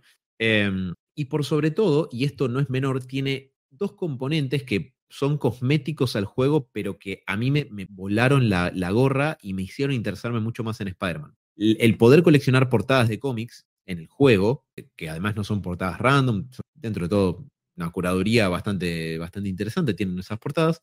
Y la otra es los trajes alternativos, porque yo descubrí que era el Captain Universe con este juego, por ejemplo, o The Amazing Batman, ¿no? Lo descubrí con este juego. Y además de que cada traje alternativo tiene un poco una descripción y una breve narración de dos frases de Stan eh, arriba eh, comentando algo cada vez que, que le hizo un traje. Pero a lo que voy a ser un poco lo que les comentaba al principio cuando hablábamos del de Atari, el Spider-Man de 1982. Me parece que acá en esta generación de consolas es donde empieza a agarpar la cuestión de la, transmedia en los personajes, particularmente en Spider-Man, como estamos hablando, y algunos otros poco afortunados, pero que te permite acceder, para las limitaciones de la época, a una experiencia lo más similar posible a vos sos Spider-Man. Podés hacer las cosas que Spider-Man hace y podés además tener como un vistazo al mundo del personaje a partir de todo el contenido que el juego tiene. Y también para un poco, decías vos, tu primer acercamiento a la voz de Stan, a la voz real, acá el juego de, voces, para quienes lo jugaron en inglés y seguramente digamos, hablaban inglés y, veían las series de ese momento también. Eh, es interesante decir que Rino Romano, que es la voz de Peter Parker en Spider-Man Unlimited, hace la voz de Peter Parker en este juego. Jennifer Hale, que hace de Black Cat en la, en la serie animada, y de Mary Jane en Unlimited, es la voz de ambos personajes en este juego. Y Ephraim Symbalist, que es el Doc Ock, también hace la voz del Doc Ock en este juego. Y acá también algo que está muy bueno es el distinto uso de la telaraña, pero ahora voy a eso porque Alan está levantando la mano, decir algo al Eh, sí, mi momento de Batmanología así esporádico es que Rino Romano fue también la voz de, de Batman en la serie, sí, en la serie del 2004 llamada The Batman, a secas como la película de Robert Pattinson, mismo nombre, pero bueno, definitivamente otro tono. Rino Romano fue la voz de Batman también y, eh, ¿cómo dijiste que es la voz del Doc Ock, Ephraim Symbalis Jr.? Sí. La voz de Alfred durante todo Batman, la serie animada. Bueno, excepto un par de capítulos al principio donde había otro actor de voz. Eh, sí, señor. O sea que Batman y Alfred, versiones que no eran, no iban juntas, ¿no? Reino Romano, otro Alfred, y Efraín Zimbalist Jr. era la voz de Alfred cuando Kevin Conroy era voz de Batman en Batman la serie animada, pero Batman y Alfred están en el juego. Y ese, ese, es, ese es mi aporte. Nada Batman, lo que. lo- no, está perfecto, está perfecto y está muy bien siempre metiendo a, a- a Batman y referenciando. Y creo que podemos hacer uno o varios programas interesantes respecto de cosas que comparten Spider-Man y Batman, porque al ser los dos personajes Huérfanos. más famosos, además, pero más famosos de sus respectivas casas, eh, y no solo porque sean huérfanos, este, hace que, bueno, que tengan este, este tipo de cuestiones en común. Pero yo lo que iba a decir es que a mí en este juego lo que me gustaba mucho eran los distintos usos que tenías de la telaraña, porque no solamente podías balancearte y enredar a los villanos, sino que podías hacer un iglú de telaraña, podías tirar pelotas de telaraña, podías hacer puños de telaraña para pegar más fuerte, o sea, para hacerle más daño a los enemigos, y cuando eh, en el nivel de que peleabas contra, contra los simbiontes de Carnage, podías eh, agarrar algo que te hacía tirar como telarañas de fuego y, hacías que, que los prendas. Y otra cosa es que, si bien en la segunda parte esto se corrige porque avanza un poco la, la tecnología y la, y la generación de la consola como para poder renderizar la ciudad entera, en este primer juego no, solamente podés ver eh, como la, la- la- la parte de arriba de los edificios y todo lo de abajo está como cubierto por una neblina, eh, porque si vos te vas balanceando por la ciudad es como que eventualmente caes a la neblina, no podés ver al piso y, bueno, morís. Eh, pero es porque como era muy pesado poder renderizar toda la, toda la ciudad y al ser un juego que requería de mucho espacio para que se movilice el personaje principal, eligieron poder tener más longitud para el desplazamiento del personaje horizontalmente y no tanto verticalmente y es porque no podés en ningún momento caer al piso, cosa que sí podés hacer en la segunda parte eh, que, que hicieron para la consola. Perdón, pero, Pero, eso es algo que- Para que además de eso, que lo mejor no es que, porque eso fue una, una idea para tratar de hacer mejor el juego, pero lo, lo- lo más genial es que le dieron una excusa y encontraron la manera de que eh, esa razón y de no poder bajar a tierra eh, tenga una razón dentro de la historia. Eh, porque una de las cosas que pasa en el juego es que liberan un gas tóxico en la ciudad, es el gran peligro de Spider-Man que tiene que salvar el día de este gas tóxico, entonces vos no podés tocar el piso porque hay gas tóxico, no porque la, porque la tecnología no lo permite. Entonces la, la excusa es bárbara y nadie nunca se te va a ocurrir decir, ah, pero no podés ir por las calles. No, porque está el gas Es tóxico. el, es el origen de The Floor is Lava. Exactamente, el flor era el flor, el piso era lava. Eh, la, la verdad que el juego este, de, el primer juego de, de Activision y de Neversoft como los desarrolladores, pusieron toda la carne al asador, porque eh, están, están en todo, en todo. Eh, más allá incluso de esto de eh, los gadgets de Spider-Man, que yo no recuerdo a Spider-Man hacerse un capullo y que explotara, porque, porque pasa eso en el juego, se hace un capullito y, y explota y, y pega con los pedazos del capullo, calculo. Em, Es el iglú. el- Es el el, iglú. el iglú, sí, el iglú, eh, los guantes de, de box eh, de, de tela, em, pero empiezan a meter de Spider-Man el tema de, eh, que, sí es muy comiquero, de Spider-Man eh, tratando de resolver situaciones en base de tecnología, de lo que él sabe y lo que él construye, eh, que es un agregado que no son granadas. Spider-Man no hace granadas, por lo menos no hace granadas que sean explosivas, sí de tela, Em, pero es uno de los agregados que tiene este juego que van metiendo este tipo de mecánicas, eh, poder seleccionar eh, un traje distinto y que tenga habilidades distintas respecto al traje. Eh, es fantástico. Y encima con una. con la galería de villanos más clásico posible, con, con Venom, obviamente, pero Venom con su rol ya más moderno de antihéroe, que primero lo tenés que perseguir, y encima es, es una de mis escenas favoritas del juego, eh, creen que Spider-Man lo, es alguien que, comete un delito, que roba, que, roba algo, no me acuerdo que robaba, eh, pero todos piensan que es culpable y Venom lo, pelea con él porque dice, ah, es un delincuente. Y cuando Spider-Man dice, che, yo no fui, Venom dice, ah, tenés razón, y listo, y la suelta Mary Jane, tipo, no, no, yo pensé que eras malo. Eh, y, ahí empieza a ayudarte como, como haría el, el Venom, el Eddie Brock. tienen, eh. cuando la tiene secuestrada, en un momento tienen, los guiones de este juego son fantásticos, yo me cagaba de risa.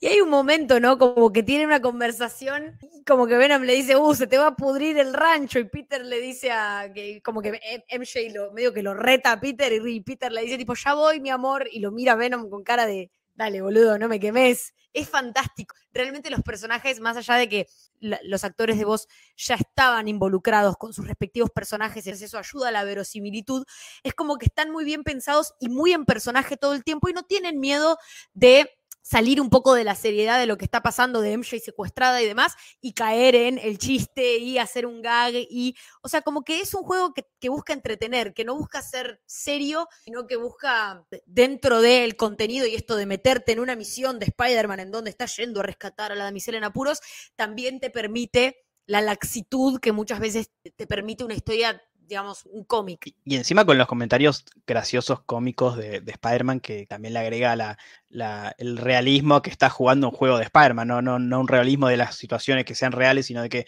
eh, vos estás jugando con, Spider-Man y Spider-Man habla como Spider-Man y, dice lo que diría, lo que diría Spider-Man. Y otra cosa que agrega es esta cosa de un proto stealth, un, proto. Eh, ¿Cómo es stealth en español? Que no es mi primer idioma. Sigilo. Sigilo, gracias. Eh, esta cosa de trepar, de, tener la libertad en, un, ambiente en tres dimensiones, de poder trepar por los techos, caerle atrás a, uno de los, de los malos de turno em, y enredarlo con la red y listo, ya está, terminó ahí. Em, que en toda la parte 2D que teníamos o, o 2D que, veníamos viendo era, imposible de hacer.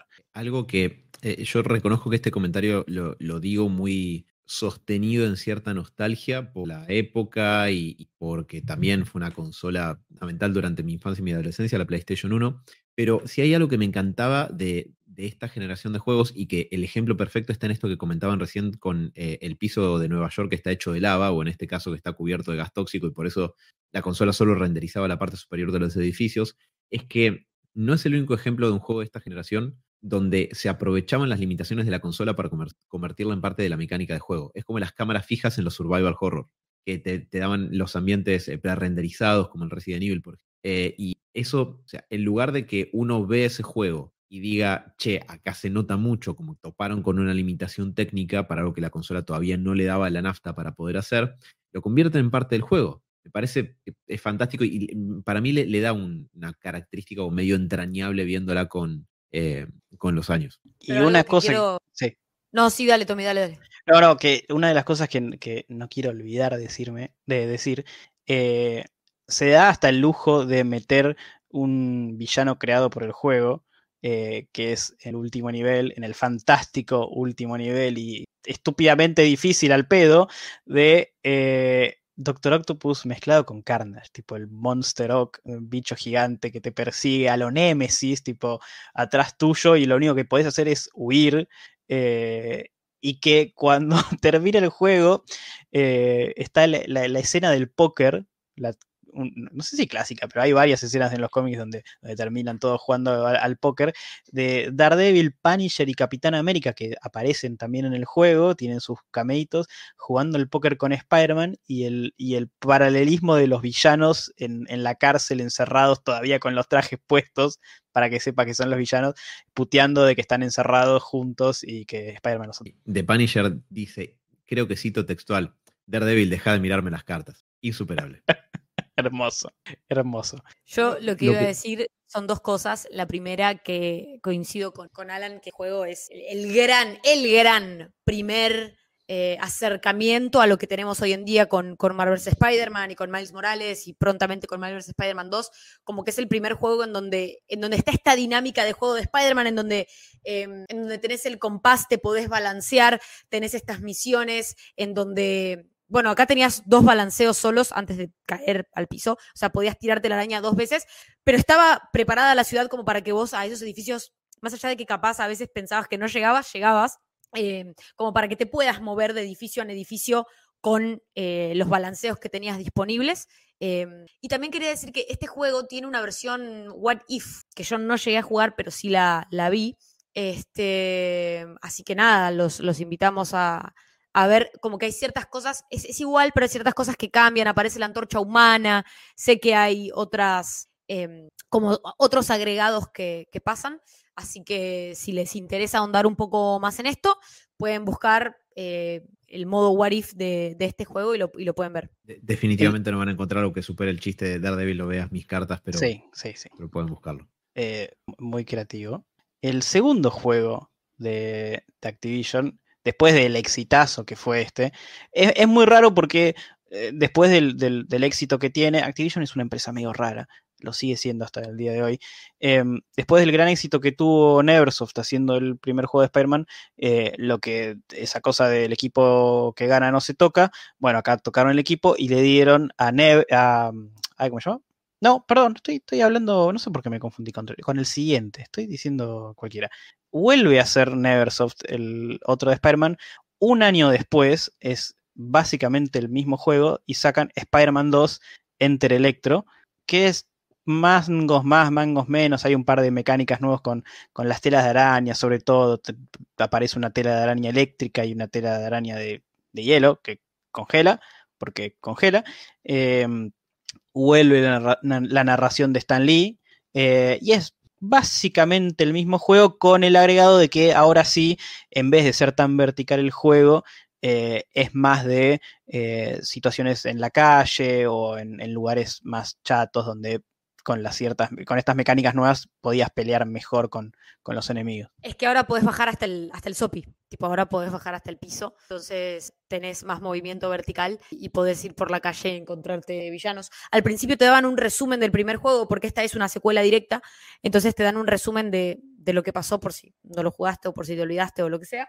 Este, y sí, como bien dijiste, eh, Stan Lee vuelve a, narrar, pero para mí, bueno, y tenés el rastreador arácnido y algunos agregados, pero para mí la, historia no es tan sólida como, como en el primero.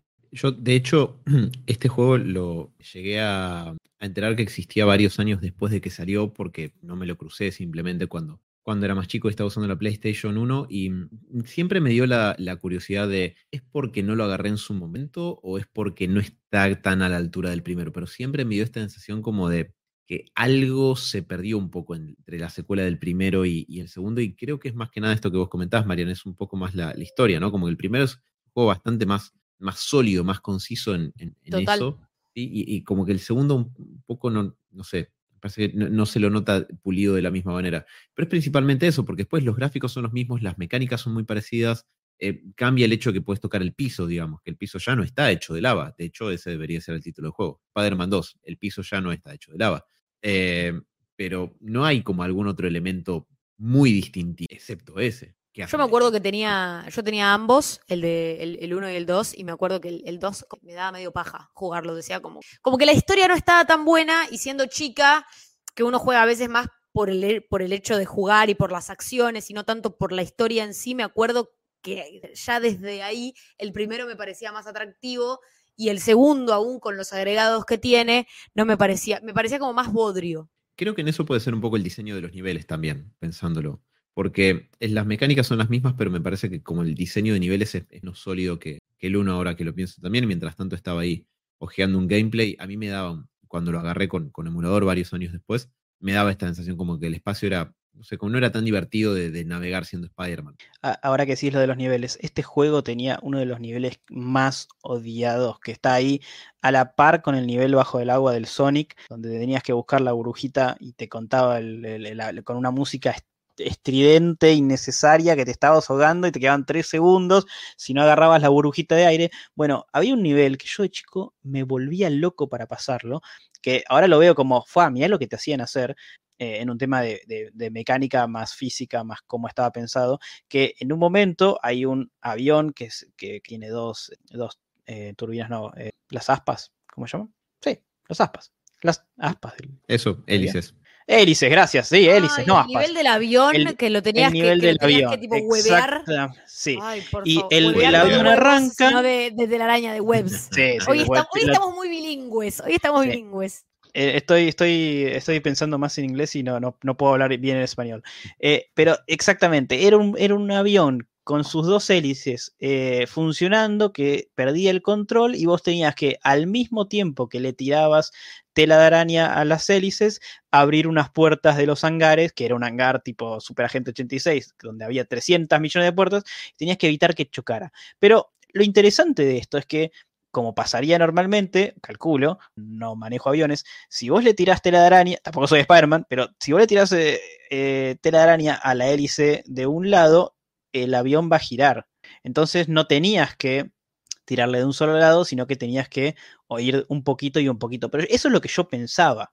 Yo siempre perdía porque le tiraba mucho de un costado, el avión doblaba y se chocaba. Bueno, cuestión, no había que hacer eso, había que esperar hasta el final y cuando llegaba el final había un montón de espacio para que el avión girara y se frenara y me frustraba mucho y nada, lo odiaba. Así que este juego no me trae tan buenos recuerdos como el anterior, más allá de que tenía también muchos trajes, había... Eh, estaba el traje extra de, Tierra X, de una especie de Carnage, eh, que para mí me voló la cabeza. Eh, fue como, ah, ya necesito saber de dónde salió ese.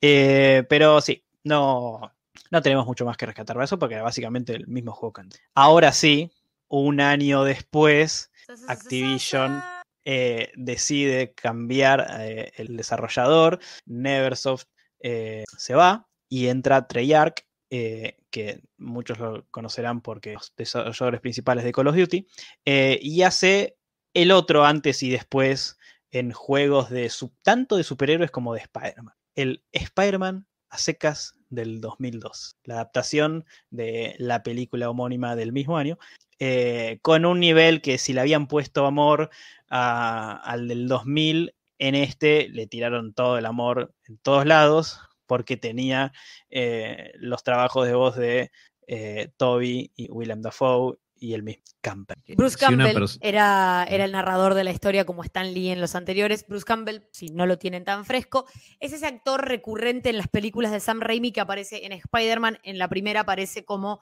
el, el, showman que, es, que está en, la lucha libre y que presenta a Spider-Man como... Eh, el que lo bautiza de Spider-Man. claro, el que lo presenta cuando, cuando Toby le dice la araña humana, humana, that sucks. Y después dice, The Amazing Spider-Man. Este, en la 2 es quien está en, recibiendo los tickets cuando Peter llega tarde a la obra de MJ y él dice que se ate los cordones, que se arregle la corbata, pero que no lo iba a dejar entrar bajo ninguna instancia.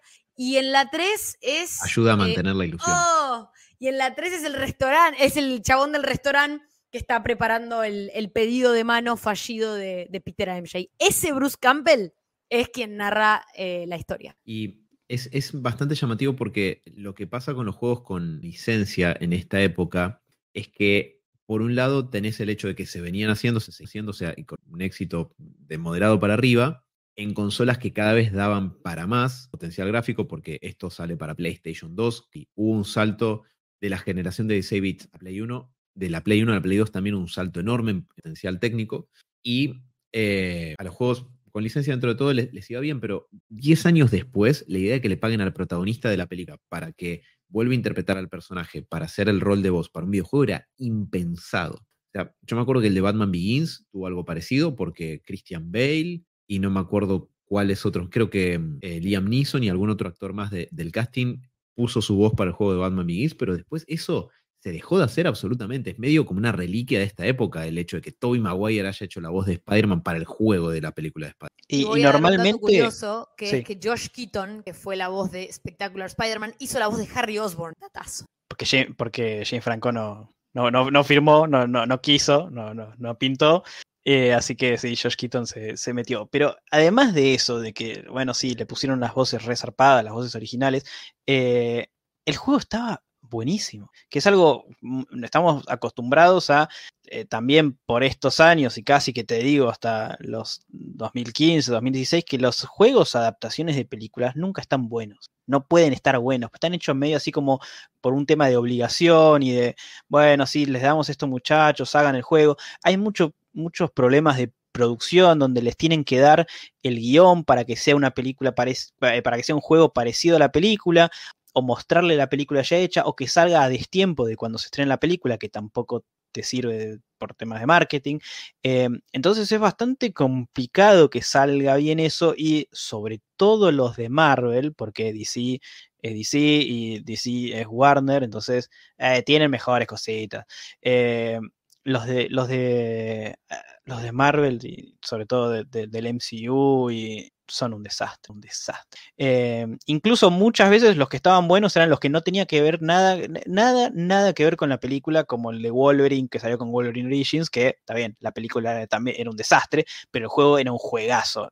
Estaba barro porque era Wolverine, era el juego de Wolverine. Eh, así que eh, en este le, pusieron mucha pila, no solo con eso, sino con las animaciones de, de las caras mezcladas perdón, con, los acting, sí el renderizado de la ciudad también, que veníamos diciendo que la Play 1 tenía sus limitaciones y, un poco navegaba con eso. El, si uno se pone a pensar que este juego se hizo en el 2002, todo lo que está renderizado en Manhattan para que te puedas mover es, para un que abismo la diferencia. Es un abismo desde lo bien que lo hicieron con el primer y el segundo juego de, los que hablamos recién uno, a lo que hicieron con este juego, la verdad que es un abismo. Y si bien sí había cuestiones de, bueno, había dificultad en el control de la cámara, no sé qué, que es algo que la gente se suele quejar mucho de este juego, la verdad que igual fue un trabajo titánico y fue un avance increíble, o sea, para esas pequeñas cuestiones y también, sobre todo si lo vemos con los ojos de hoy, ¿no? Como que, bueno, sí, hoy, hoy en día es otra la jugabilidad, pero para ese momento era un juegazo. La verdad que,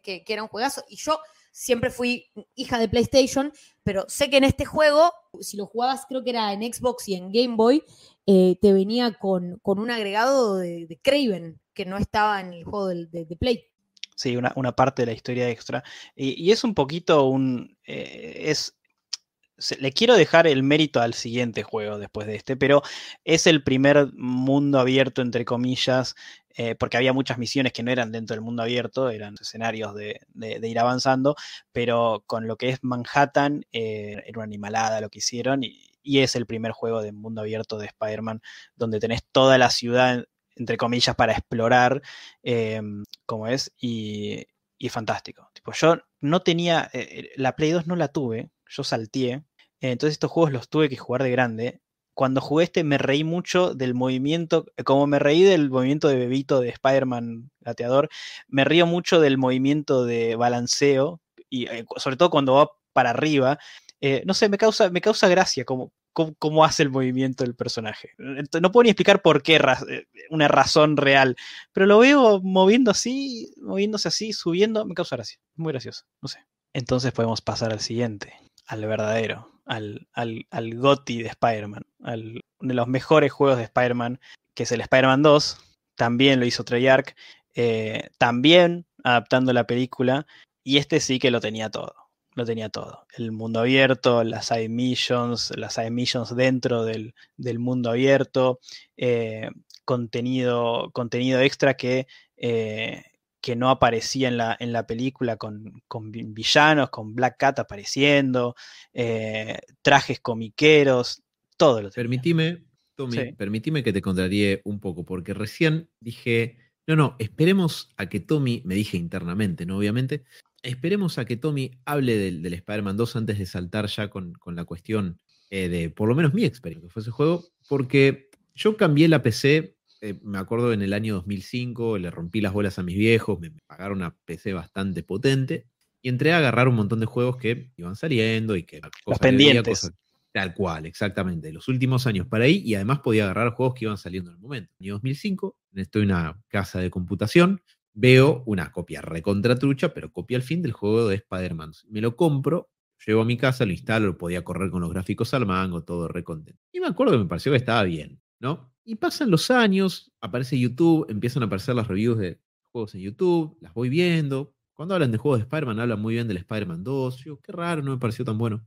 Sale el juego de Marvel's Spider-Man de, PlayStation 4 y las comparativas inmediatamente de la swinging mechanics, digamos, de la mecánica de columpiarte por, por la ciudad, todas comparan con el Spider-Man 2 y yo digo, che, ¿será yo que, que, lo jugué mal? Hasta que un día en una review accidentalmente veo captura del juego y digo, ese no es el juego de Spider-Man, eso se ve muy distinto. Y si se fijan, todos los puntajes altos de reviews para este juego es para la versión de consola. Yo jugué la versión de PC, que tiene un 40 y pico por ciento en Metacritic, y que aparentemente es una poronga. Y es que este es uno de los juegos este es uno de los juegos que más distinción tiene en comparación a dónde lo juegues y el de Play 2 es considerado el mejor y el de PC es considerado probablemente uno de los peores. Así que pobre Alan, que no puedo... Pero bueno, tuviste otra experiencia y quizás ahora cuando lo revisitas desde YouTube, eh, ves que, o con algún emulador, eh, estar en esa experiencia, pero podés decir que fuiste de los que tuvieron la otra experiencia. Que hey, es un aprendizaje. Una mala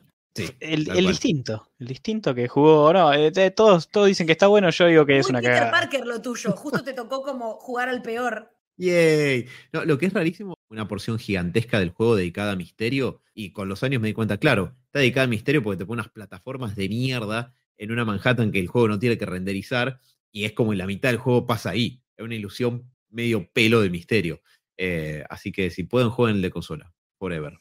Un paralelismo que tiene también, además de la swinging mechanics que, que dijo Alan, algo que, que, me di cuenta es que acá en el Marvel's Spider-Man vos peleás dos veces contra Joker. Antes, o sea, una vez que sale de la cárcel y una vez que se escapa de la cárcel, que un guardia de seguridad lo deja salir, volvés a pelear contra Joker. Y en este juego también peleas dos veces contra Joker. ¿Casualidad? No lo creo. Vamos a hacer un programa de teorías conspiranoicas sobre Spider-Man. Spider-Man y Joker particularmente. Eh, sobre eso también algo que pude apreciar bastante cuando, cuando estuve viendo gameplays de, de, ambos juegos, porque yo a fines prácticos no jugué ni el Spider-Man 1, como les comentaba recién, porque no lo tuve, ni el Spider-Man 2, porque tuve la versión chota. Pero muy bien caracterizado Peter Parker, esto que se lo suele eh, achacar como crítica al Spider-Man de, de Tobey Maguire, de que no es muy quippy, de que no tira tantos comentarios y chistes mientras pelea con los villanos, como habitualmente Spider-Man siempre lo hizo. Eh, acá sí hay, hay, de hecho, los diálogos con Joker particularmente están buenos porque le, le dice, ya sé cómo te llamas, sos la manta humana. No, no, ya sé, eh, el, el, guante de cocina humano. Y nada, está descansando un tiempo con eso, es, bastante gracioso y está, está bastante bien, porque tienen que escribir cosas por fuera de lo que pasa en la película y, bien, buen, buen laburo, bien logrado. Me, Sí, sí, para hacer, para estar de vuelta basado en la película y no estar atado a los diálogos de la película, estuvieron lo suficientemente con, con, la libertad para jugar un poco más, también por la cantidad de tiempo que tenés para el juego, ¿no? Ya estamos hablando de varias horas de juego. Eh, que, sobrepasan el tiempo que ves en la película, donde tenés que llenar con el diálogo. Entonces, eh, se presta para jugar mucho más.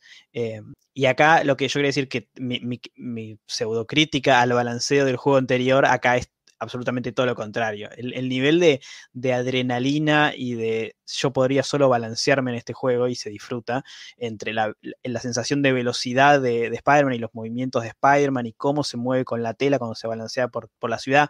Una ciudad muchísimo mejor que en la, que en la anterior, que parece más, más viva, con más gente pasando, con más autos transitando Manhattan. Eh, acá es donde, ah, bueno, ahora sí hicieron el, el mundo abierto como como siempre quisimos ver, eh, donde tenés de todo. Eh, desde la típica side mission de, de parar un auto y, resolver un crimen y pegarle a, a los que estaban afanando, eh, con, no sé, desbloquear distintas habilidades para Spider-Man. Ya se empieza a poner esto de, de, RPG un poquito. ¿No tenés también citas con MJ que tipo la tenés que llevar a lugares? Sí, te las tenés que poner al hombro, tipo, y las llevas ahí, o, o las llevas te en, la en la espalda. Sí, sí, sí, sí tipo sí, bonito. Y, y, y, y es tipo, bueno, dejar a MJ acá y tipo ella ah, gritando, ah, eh, muy, muy graciosa, la verdad. Eh, este fue uno de los que de chico eh, me tenía que ir a la casa de mi primo que sí tenía la Play 2 para poder jugarlo, así que lo jugaba como de a, de a cuotas eh, y era tipo el mejor momento del mes era ir a lo de mi primo a, a che, poné el Spider-Man 2, pero ya lo terminé, ponelo el Spider-Man 2 que quiero terminar de jugarlo, que donde me quedé. Eh, así que le, le, tengo mucho cariño por eso. Eh, no hubo Spider-Man 3 para, para nombrar, no lo vamos a, nombrar, porque hay otro que sale después, eh, un año después del Spider-Man 2, eh, que es otro de los... Antes de irnos del Spider-Man 2, solo quiero dar una recomendación. Miren en YouTube, hay un video del canal de Nick Robinson, un video de eh, uno de los, de los que hizo y de los que diseñó la Swinging Mechanics del, del juego de Spider-Man 2. Cuenta no solamente qué pensaron y cómo pensaron hacerlo para el juego de Spider-Man 2, sino que le hacen jugar por primera vez, este es un video ya viejo, le hacen jugar el, el Marvel's Spider-Man, el de 2018, y como que él habla al respecto y, está como súper maravillado y reconoce no solamente todos los avances que se hicieron, sino que como que se emociona mucho porque reconoce muchas de las cosas que ellos hicieron en su momento para el Spider-Man 2 y cómo ahora se siguen usando para el Marvel's Spider-Man y cómo por supuesto han sido superadas no solamente por, por los nuevos diseñadores, sino también por la, natural progresión tecnológica de las consolas. Así que les súper recomiendo ese video porque posta que está buenísimo y porque, y porque se aprende un montón de este hombre. Así que nada, mírenlo en el canal de Nick Robinson, se llama 2004 Spider-Man Game Designer Plays the Spider-Man 2018 por primera vez, for the first time. Lo dije todo en inglés, así que nada, anótenlo. Hasta en un momento dice, yo quería hacer esto, tipo, Qué, fantástico. Esto, esto que hicieron acá era lo que yo quería hacer y no lo podía hacer. es lo que no, podíamos hacer. Eh, es, buenísimo. Em, bueno, llegamos al Ultimate Spider-Man, que es también de Activision, también lo hace Treyarch, también es un mundo abierto, pero tiene la eh, particularidad de que como es Ultimate Spider-Man, no podía ser idéntico eh, ni al Spider-Man que eran basados en las películas, ni a los Spider-Man anteriores que estaban, ponerle, basados en los cómics clásicos. Eh, y le pusieron el, toque de Cell Shaded, eh, que, ahora se está haciendo cada vez más popular. y te cuentan una historia de dentro del universo de Spider-Man, del Ultimate, con Bendis escribiendo la historia del juego. Acá es el debut de un escritor de cómic elegido para que escriba la historia con eh, también una idea de, ya que escribía las dos cosas, eh, meter la historia del, videojuego también dentro del cómic. Eh, y volvemos a Venom, obviamente, que no me aparece. No hay, manera de zafarse de Venom y de los simbiontes. que este no lo había jugado yo porque no me. No, no, no, no, tuve, la chance. No tenía la Play 2 de vuelta. Em, así que, eh, ¿e-, ¿este lo jugaron? Yo no, yo no lo jugué, pero sí de, haber visto los, los, gameplays, destaco un montón que agarraron al, al, escritor de la serie de los cómics para escribir también la historia, porque lo que pasó es que lo, como que el juego eventualmente sobrepasó lo que era lo que había salido en ese momento de, los cómics, pero teniendo al, escritor y a la persona que ya estaba mapeando cómo iba a ir la historia, le permitió tener un desarrollo como bastante orgánico y lograron hacer y darle a muchos lectores de cómics que se hacen la paja mental con ver diálogos de los cómics puestos en pantalla y que dicen, no, porque en realidad tendría que haber dicho, porque el tío Ben no dice eso, en realidad la palabra es, bueno, acá hay muchos diálogos directamente de los cómics que están llevados al juego, que son los mismos, literalmente los mismos, y eso, bueno, para, para, para el comiquero muchas veces es, es algo importante y que, y que le da un valor agregado al juego.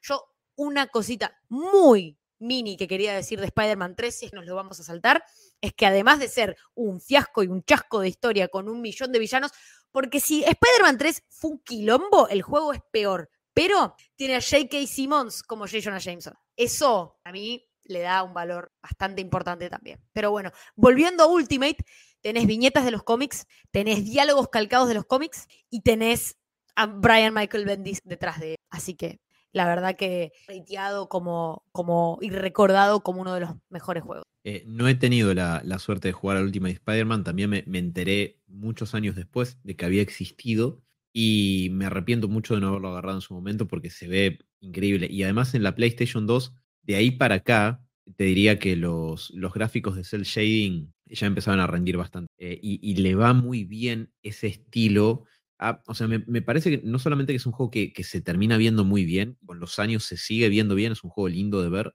sino que también ayuda mucho a, distinguirlo, o sea, en su momento siento contemporáneo con los los juegos tie-in de las películas, ayuda a distinguirlo y que tenga esta cuestión de que se ve más vinculado al cómic por la estética que tiene. Así que, eh, nada, ojalá si pudiera viajar al pasado, además de darme un montón de consejos sobre varias cosas, me diría a mí mismo, mira, no juegues al Spider-Man 2 de PC y trata de jugar el Ultimate Spider-Man de PlayStation. Conseguir a Play 2 y jugar al, Spider-Man, no compres la PC.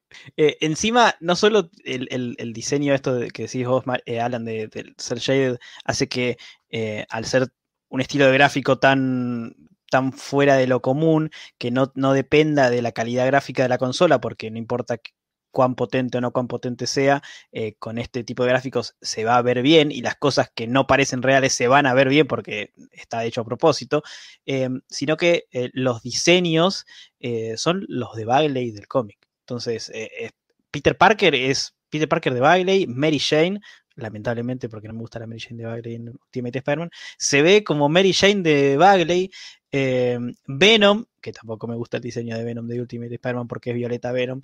Eh, también es eh, el diseño de Bagley, y obviamente si, si, si está Venom, está Carnage. Em, eh, obviamente, también tienen los diseños.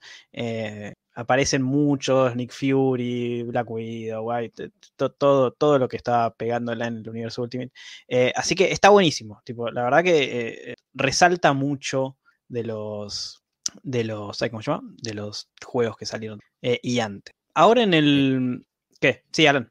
No, no, no, iba, iba a decir solamente que me llama mucho la, atención, o sea, no siempre, casi que te diría que nunca, vemos a Mariana proponiendo saltear algo de espada. Y hablando de saltear, algo que a mí me pasó es que yo me salteé, le hace, no pude pagarla en su momento, a la PlayStation 3. O sea, quiero aclarar que comentarios que tengo que hacer para los próximos juegos son más del desconocimiento, de haber visto gameplays, etc.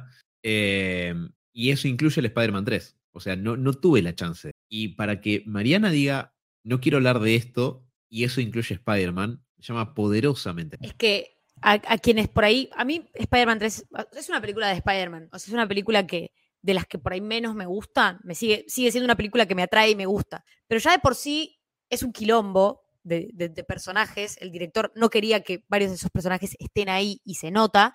Entonces imagínense eso, pero con nueve villanos más y con historias que podrían, en vez de ser boss fights, que, podrían ser por ahí apariciones más, más chiquitas y darle más tiempo al desarrollo de los villanos. Pero eso es Spider-Man 3. Spider-Man 3 es un quilombo.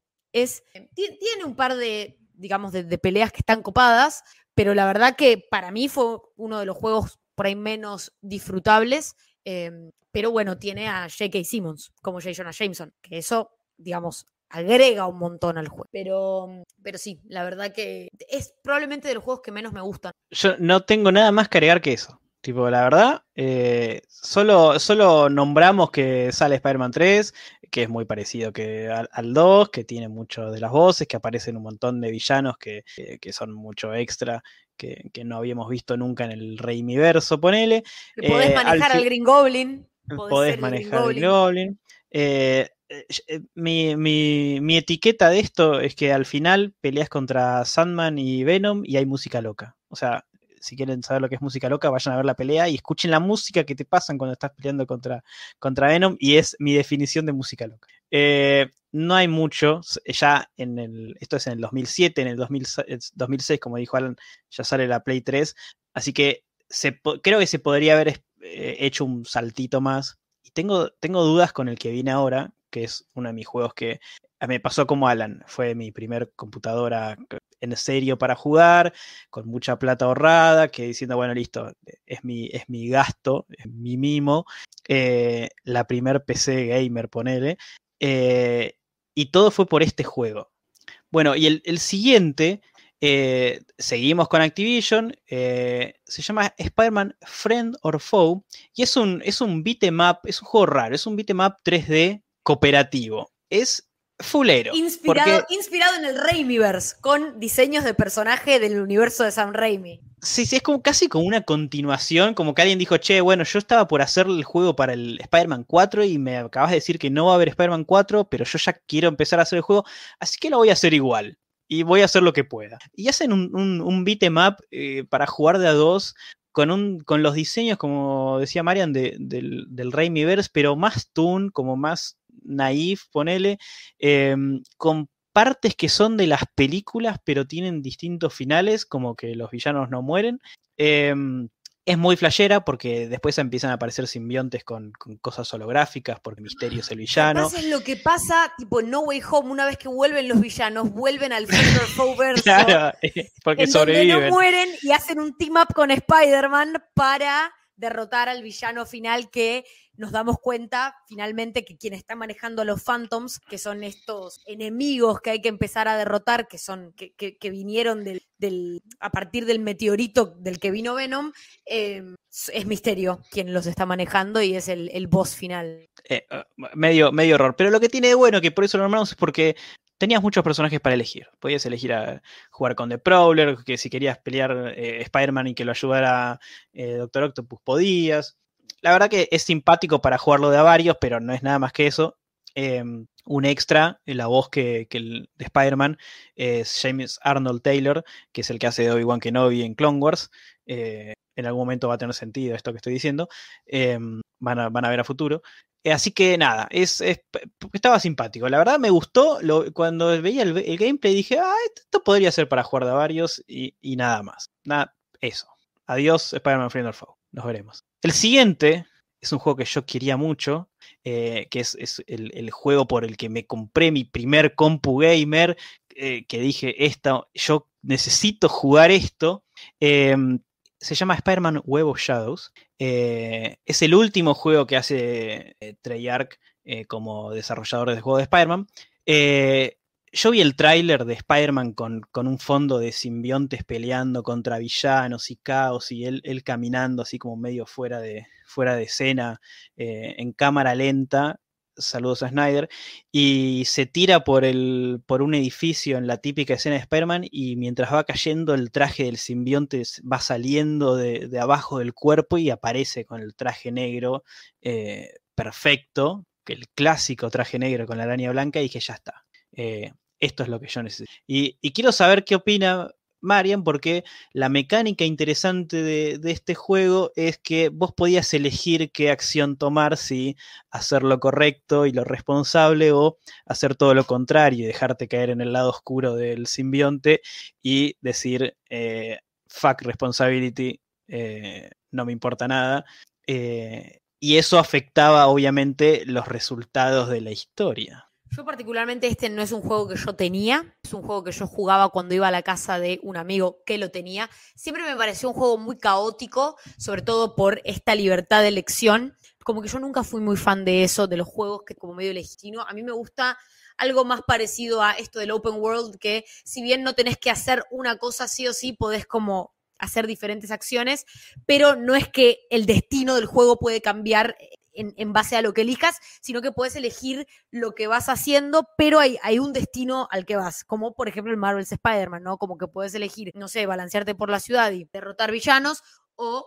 Em, o hacer todas las misiones de corrido para terminar el, juego principal y ya. Em, así que este es un juego que yo conozco más bien de gameplays eh, y, de haberlo jugado esporádicamente, pero no de haberlo terminado de principio a fin. No es un juego que me guste mucho, la verdad, de, este, de este estilo de juegos que me gusta más, es uno que vamos a hablar más adelante. Este particularmente no, nunca fui muy fan de esta idea planeta de simbiontes y un montón de personajes que te empiezan a ayudar y que se mete Moon Knight y que se mete Wolverine y que como que siempre me pareció que había demasiado y no y, me, parecía como un what raro. Y, me parece que también Spider-Man no estaba tan bien caracterizado, no me gustaba mucho eh, como la voz que le habían dado, no solamente la voz en sí, sino como el, estilo de diálogo. Eh, sí, creo que es interesante y definitivamente debe haber vendido muchos equitos. Todos los personajes venomizados, que Wolverine venomizado, Black Cat venomizada, eh, y de ahí Funko Pop pudo lucrar como, como sigue siendo hasta ahora. Pero, pero la verdad que mm, no podría decirte mucho de esto de las decisiones porque no lo jugué tanto de primera mano. Todo lo que jugué siempre era como medio a mitad de juego y yo siempre voy por hacer lo correcto. Hay muchas, hay muchas de, las, de estas reacciones que puedes hacer, elegir lo bueno o lo malo, pero mi favorita eh, es un momento donde aparece Black Cat y te hace el típico discurso sensual de Black Cat y te dice, mirá, o sea, yo básicamente le dice esto, no le dice literalmente esto, yo te quiero comer la boca, pero eh, estoy esperando a ver vos qué querés, y ahí elegís. O le comes la boca o decís, no, no, yo estoy con Mary Jane y, te vas. Eh, es, un, es un What fantástico. Y, todo esto termina, Alan. Empiezo a notar un patrón. todo esto termina en que eh, al final del juego podés elegir eh, dejarte llevar por, por, la maldad del simbionte y eh, básicamente gobernar Nueva York como el rey simbionte con toda la gente transformada en simbionte y con tu eh, mujer simbionte que es Black Cat con un traje fantástico de simbionte, obviamente hiper revelador. Siento que te convertís en el lagarto un poco, tipo, querés que todo Nueva York sean simbiontes, todo Nueva York son lagartos gigantes y vos sos el rey lagarto Exactamente. gigante. O, Sauron diciendo que quiere convertir a todos en, dinosaurios en vez de salvar la gente del cáncer. Pero sí, e, e, e, es, muy, es muy gracioso. Hay, una escena donde Mary Jane baja de un helicóptero con, o, de, un auto con Luke Cage con una escopeta en brazos, tipo la recortada en brazos, un yeso en el otro, con donde agarra el gatillo, y tipo, y la de firmarle el yeso. sí, sí, sí y recarga la escopeta y dice, ¿vamos a salvar el día o qué? Tipo, y, Mary Jane está lleno de simbionte y vos tenés una escopeta. Pero bueno, no importa. Es muy flashea, pero eh, estaba bueno el juego. Eh, tener el traje clásico de Spider-Man tenías unas habilidades, usar el, traje con simbionte tenías otras. Lo podías cambiar en cualquier momento, entonces eh, dependía de vos cómo querías jugar el juego. Hay muchos de estos que, dice Marion de, extras que aparecen en un momento peleas contra Wolverine eh, y una de las decisiones es eh, noquearlo y dejarlo noqueado y sacarle el simbionte y otra es básicamente partirlo al medio y dejar una mitad de Wolverine por un lado puteándote y la otra mitad por el otro y bueno, eso es lo que haría Peter con el simbionte em, pero bueno, se agrega esta mecánica de eh, vos elegís más o menos si hacer el, bien o no y, muchos simbiontes, mucho Venom, esas cosas que, que seguimos ya hace casi como, no sé, de los 80, casi como 15 años, 18 años, con eh, Venom apareciendo en casi todos los juegos de Spider-Man. Algo que me llamó mucho la atención, no sé si lo vieron, yo viendo el, gameplay de este juego, hay una escena en donde vos peleás contra el buitre, tenés como una batalla aérea contra el buitre, y como que ahora que lo vi, y siendo que reflotaron hace relativamente poco tiempo, hace un par de meses, los, los bocetos de Spider-Man 4,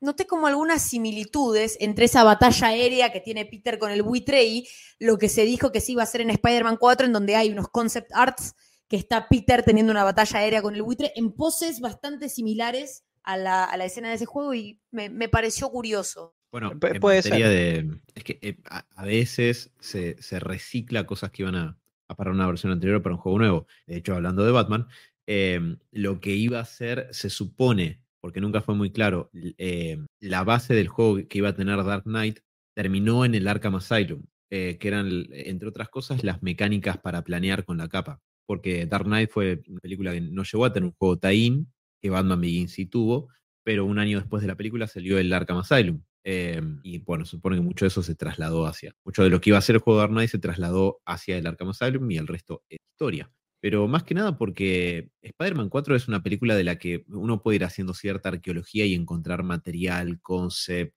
em, no sé si guiones, pero hay, hay bastante flotando como para armar una historia de qué podría haber sido, creo. Sí, sí, tal cual. Eh, post esto, esto fue el, Spider-Man Web of Shadow, fue el, último juego de Treyarch. Eh, Treyarch ya pasa a Call of Duty eh, como uno de los desarrolladores principales. entra Vinox, eh, como abeja y nox de, noche en latín, o como nix, creo que es. No, nix es noche en latín. Bueno, como nox, no sé. Eh, como el hechizo de Harry Potter. no, exactamente. Y, en el 2010, dos años después, sacan el Spider-Man Shattered Dimensions. Eh, este es el este que me gusta a mí, este papá. Es el bueno. Este es el bueno. Este es de la buena. Esto no es coca, papi. Esto es de la buena. Esto no es Coca-Cola. Eh, es de los juegos modernos de Spider-Man de, los, de los mejores, pero por lejos, eh, donde lo tiene todo. Lo tiene todo. Lo tiene eh, al escritor de la serie animada volviendo a escribir a Spider-Man con Dan Slott al lado de él. eh, no hace falta presentar a Dan Slott, eh, tiene un, un, cast de voice muy interesante. Hay uno que es medio polémico, pero a, a, mí me termina gustando, que es Neil Patrick Harris haciendo de uno de los Spider-Man, porque acá es donde... Que ya había se... sido, que Neil Patrick Harris ya había sido Peter Parker en la serie de MTV. Exactamente. Lo, lo, volvemos el, el a tener primero. como Peter Parker. Sí. Eh, y acá ya empieza el Spider-Verse después de, de, de, la serie animada. Acá es donde Dan Slott dice, bueno, lo, lo hago acá. Y, y, mucho antes de los cómics, que pueden escuchar el programa del Spider-Verse en la batea. Eh, Neil Patrick Harris haciendo como el Amazing Spider-Man, Christopher Daniel Barnes como el Spider-Man Noir, que era el que le hacía la voz de la serie animada de Spider-Man. Eh, Dan Gilbertson como Spider-Man 2099, que hacía la voz de Spider-Man y sus asombrosos amigos. Y Josh Keaton, que, eh, que vuelve, que ya lo habíamos nombrado, es el que le pone la voz al Ultimate Spider-Man, el, Spider-Man más, más pendejeril, eh, que venía a ser espectacular Spider-Man. Quién vuelve. De verdad. O sea, fue un Spider-Verse real. Tipo, sí, sí, sí. Spider-Man. Los actores que habían estado involucrados en la voz de Spider-Man vinieron a darle la voz a otros Spider-Man. Sí, sí. Y encima vuelve nada más y nada menos que Stan Lee a narrar otra vez un juego de Spider-Man después de los originales de Play, de Play 1. Eh, no solo me parece un gran juego por cómo técnicamente está armado, sino que eh, cada, cada universo que nos presentan eh, tiene sus mecánicas, tiene su estilo, tiene su estilo gráfico. Eh, como dijo Alan hace un ratito, estamos en el, en el mundo post Arkham Asylum, eh, un juego que cambió todo para los juegos de superhéroes y cambió todo también para el gaming en general. Y todos querían ser algo, o tener algo que ver con, con la serie de, de los Arkham. Y acá entra al fin, eh, sobre todo en el, en el, universo del Spider-Man Noir, esta cosa del sigilo y de poder hacer las tomas desde arriba como, como hiciera Batman en el, en el Arkham Asylum. Eh, y es fantástico, tipo, lo, tiene todo. Los diálogos están buenísimos, el guion está buenísimo, eh, aparece Madame Web, eh, hay, hay no sé, desde, desde, las peleas de voces enormes, muy a lo God of War, eh, y, las peleas con un montón de, de, minions, de, no sé, de Deadpool en el uni universo Ultimate, eh, es un juegazo. Es un juegazo que además empieza como por ahí más serio, son todas las aventuras y, y el arte eh, en los distintos universos y lo, los villanos que te vas enfrentando, pero después, al final, cuando pasa toda la parte del reality de Deadpool, es como que de repente se va todo al carajo. ¿Viste cuando decís, no sé qué pasó acá, pero me encanta y necesito más de esto? Bueno, para mí esta es una buena manera y esto es algo en lo que Dan Slott suele destacar un montón, en hacer que algo ridículo quede muy bien y, y en esta dicotomía de lo más serio y lo más... Sí, eh, hola. ¿Volví? Sí, sí. Ah, se me, se me, habían frisado ustedes. Eh, decía la dicotomía entre lo más serio y lo más ridículo, que quede muy bien. Y, eso me parece que Dan Slott lo, suele hacer muy bien cuando escribe guiones. Y me parece que acá se plasma a la perfección. Porque la verdad que te cagás de risa. Todos los personajes están muy in character. Ayuda un montón quienes le hacen la voz. Pero la, la, historia es, es fantástica. Súper recomiendo. Si se van a ver un gameplay de algo de Spider-Man, véanse Shattered Dimensions. Porque es, es excelente. Eh, además, eh, cada, universo no solo tiene su estilo gráfico, eh, obviamente el, Spider-Man Noir es todo oscuro y es super noir, eh, y tiene mucho juego de luces y, sombras, casi en blanco y negro. Eh, el, universo de Amazing es súper colorinche y, tiene, y tiene un Spider-Man que se la pasa usando la, las telas de araña. El Spider-Man 2099 tiene todo lo tecnológico del, futuro, eh, pero también cambia el modo de, que pas pasás de un nivel a otro, con muchos saltos verticales donde tenés que eh, ir cayendo en picada, muy, parecido al God of War, eh, y tenés que esquivar cositas para que para no te peguen. Eh, y el Ultimate, que tiene esa cosa de juego beat'em up con un montón de, de enemigos. En el Ultimate estás jugando con, bueno, con Peter Parker y Ultimate, que tiene el simbionte. Entonces eh, tenés los, estos tentáculos y estas habilidades que tiene el, el traje de simbionte de Ultimate eh, para pelear con más cantidad de enemigos y es, un, es una locura. Entonces tiene, está. Tiene una escena sí. con créditos que le iba a comentar, pero mejor se las dejamos como, como curiosidad. Vayan a ver la escena post créditos porque está buena. Eh, así que no, no, no la vamos a spoilear para quienes no la conozcan.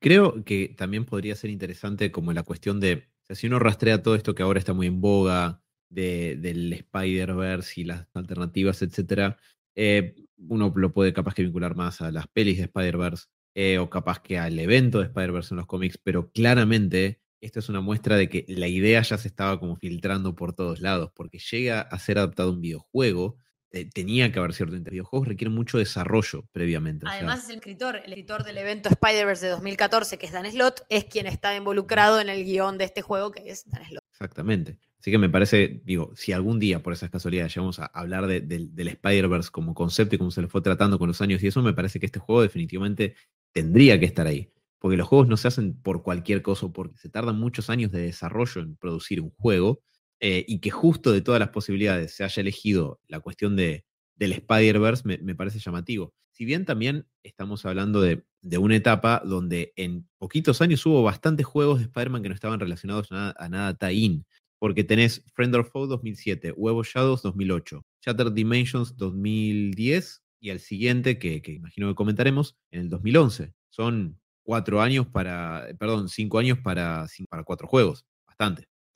Eh, justamente lo que decís eh, nos da pie eh, para hablar del siguiente, porque Spider-Man Edge of Time, también del 2011, un juego tarda mucho y es muy raro que un juego continuación de otro salga al año siguiente, porque lo que, lo que demuestra que si se hizo en tan poco tiempo es que eh, se reutilizan muchas cosas. Y, justamente una de las cosas que después de un juegazo como Shattered Dimensions, con Vinox haciendo su, debut, de, desarrollando un juego de Spider-Man, eh, les fue muy bien, con, mucha inversión puesta para, para, los actores de voz, para la parte gráfica que estaba muy buena, para la parte estética que también estaba muy desarrollada. Sacan Spider-Man Edge of Time, que es más o menos la misma idea, solo que eh, menos interesante porque tenés solo dos eh, versiones, solo jugás con el Amazing Spider-Man, el, clásico Spider-Man, y, con Miguel, el Spider-Man del 2099. Eh, con Josh Keaton volviendo, pero esta vez no hace del Ultimate Spider-Man, sino que le da la, voz al Amazing, y con Christopher Daniel Barnes volviendo ahora sí como, como el Spider-Man del 2099. Estaba Val Kilmer haciendo del villano, eh, Laura Vanderwood, eh, para los que veían, los que veían Smallville, eh, hacía de Supergirl. Si Alan no me deja equivocarme. Todos la recordaremos para siempre a Laura Vander como, como Supergirl. Le pone la voz a MJ y Katy Sackhoff, que la que hace de, la Mandaloriana en The Mandalorian, que también se me aborra el nombre, hace de Black Cat. Bocatan. Bocatan, gracias. De Bocatan em, y de Battlestar Galactica y de un montón de series y películas y mucho laburo de voz.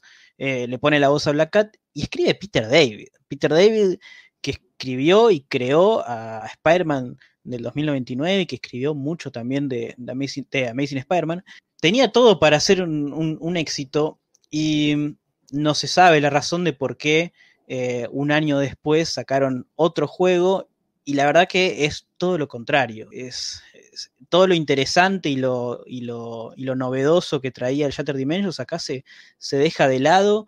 Em, hasta en, hasta en los diálogos y cómo, y cómo está armado el juego, la verdad que es todo lo contrario. Creo que eh, mirando un poco para atrás, sacando que está el Spider-Man Friend or Foe eh, o el Spider-Man 3, me parece que de estos últimos juegos es uno de los que eh, más tenía para, para, dar y que terminó siendo una, una decepción. Tipo, yo la verdad me acuerdo de ese momento de, decir, uy, ya sale, ya sale la secuela, tipo, va a estar buenísimo y terminar de, jugando, de jugarlo y decir, no estuvo tan bueno. Eh, la verdad, una, lástima. Más considerando que en medio está Peter David, o sea, no, llamaron a Juan Carlos nadie a armar una historia. No sé particularmente la historia de Peter David en Spider-Man. Ustedes me dirán cuánta relevancia puede llegar a tener, pero en, general, Peter David, yo lo quiero en mi equipo, digamos. Aguante. Sí, y la, y la historia de.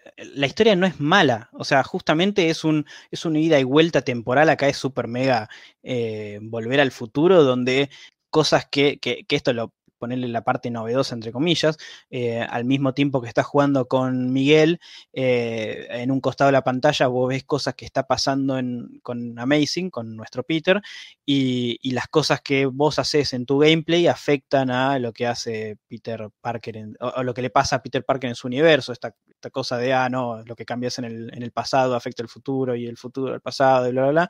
Eh, y con y con un villano que termina siendo, y esto te, spoileo porque estamos hablando con spoiler full, eh, termina siendo Peter Parker. Eh, o sea, el Peter Parker del futuro, del 2099, que se hizo villano por razones que no conoces porque aparece un segundo, entonces no tenés ningún tipo de conexión con ese Peter Parker, que su idea es modificar el tiempo como él quiere, eh, y encima como si fuera poco, él está rejuvenecido, pero está dentro de una nave, o de una nave, de un, traje con patas de araña, entonces tampoco es que peleas contra un, un Spider-Man malo.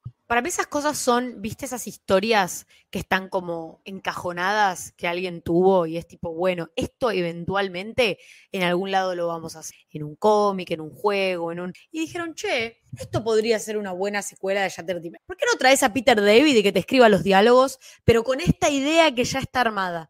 Y para mí fue un poco así, ¿eh? Como que medio que ya tenían la idea y dijeron, vamos con esto, y trataron de hacer lo que mejor se podía, pero la verdad que que como secuela deja mucho que desear este juego. Y, encima con el agregado de que reutilizan un montón, obvias razones, porque pasó un año desde que, desde que hicieron el anterior y que sacaron el otro, reutilizan un montón de assets y de, y de, elementos y de mecánicas del juego anterior. Entonces tampoco es que es tan, tan inventivo, o vos me decís, no, no, bueno, pero mira mm, qué distinto que se maneja a, Miguel y a Spider-Man cuando termina siendo el mismo, juego. Eh, así que eh, eh, la verdad es, es, la, una de las grandes decepciones de, los juegos de Spider-Man porque podría haber... Sí, es un...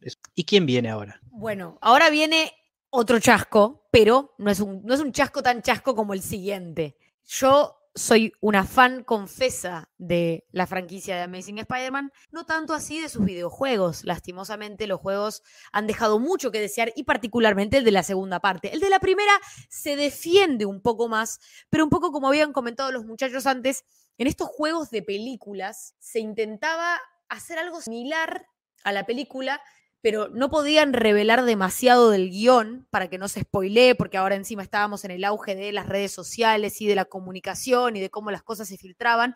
Entonces, los estudios no daban tanta información a detalle de qué iba a pasar en la película para que no se le filtre, pero algo tenían que decir, algunas sí no tenían que dar, como para que los desarrolladores del juego y quienes estaban en cultura del guion tengan una idea de más o menos por dónde ir. Entonces, esto es lo que pasa con Amazing Spider-Man, el juego de Amazing Spider-Man de 2012.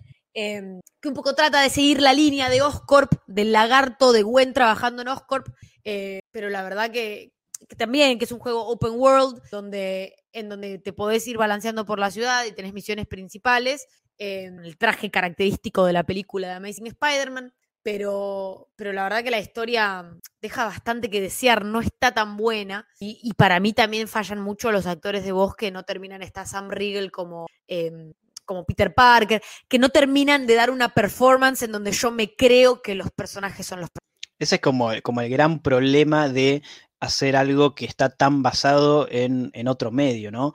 Eh, es muy difícil que vos me muestres a un Spider-Man vestido con el traje de Andrew Garfield, con un personaje sin el traje, que, que, es Andrew Garfield básicamente, no tan con una cara tan perfectita, pero es claramente Andrew Garfield, y que suena tan distinto a Andrew Garfield, pero no solo en, en, tono de voz, sino en la manera de decir los diálogos, en, esa cosa, en esa explosividad que tenía Andrew cuando se ponía, el, lo que tiene Andrew en realidad, eh, cuando se pone el traje de Spider-Man.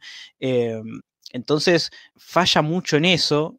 Eh, la parte gráfica está, está muy bien. Yo tengo, tenía mucho recuerdo de los detalles de la textura del traje que, me encantaban y, los distintos trajes estaban, estaban buenísimos, pero mm, pero claramente, y este no es, no es el, peor de, los dos Amazing, pero claramente se vio afectado por, los tiempos y por, por estas maneras de hacer las los juegos de, sobre películas y, que complicó bastante el proyecto. Eh, y la historia funciona como una especie de, epílogo creo que lo que más rescato del juego es que en vez de decir, che, bueno, vamos a adaptar la película, que es bastante embole, porque ya viste la película, o sea, si quiero ver la película, veo la película. Eh, muchos de los juegos no suelen agregar cuando te cuentan lo mismo que la película, y menos sorprenderte. Y es como una, suerte de epílogo, de, ah, bueno, eh, tenés que trabajar con Dr. Connor de vuelta, el lagarto. Es como, es raro. Y ponele para revisionarlo ahora, por ahí lo interesante es que hablan de un outbreak del coso del lagarto, en donde se infecta la gente, y ponele que tiene esta cosa medio de pandemia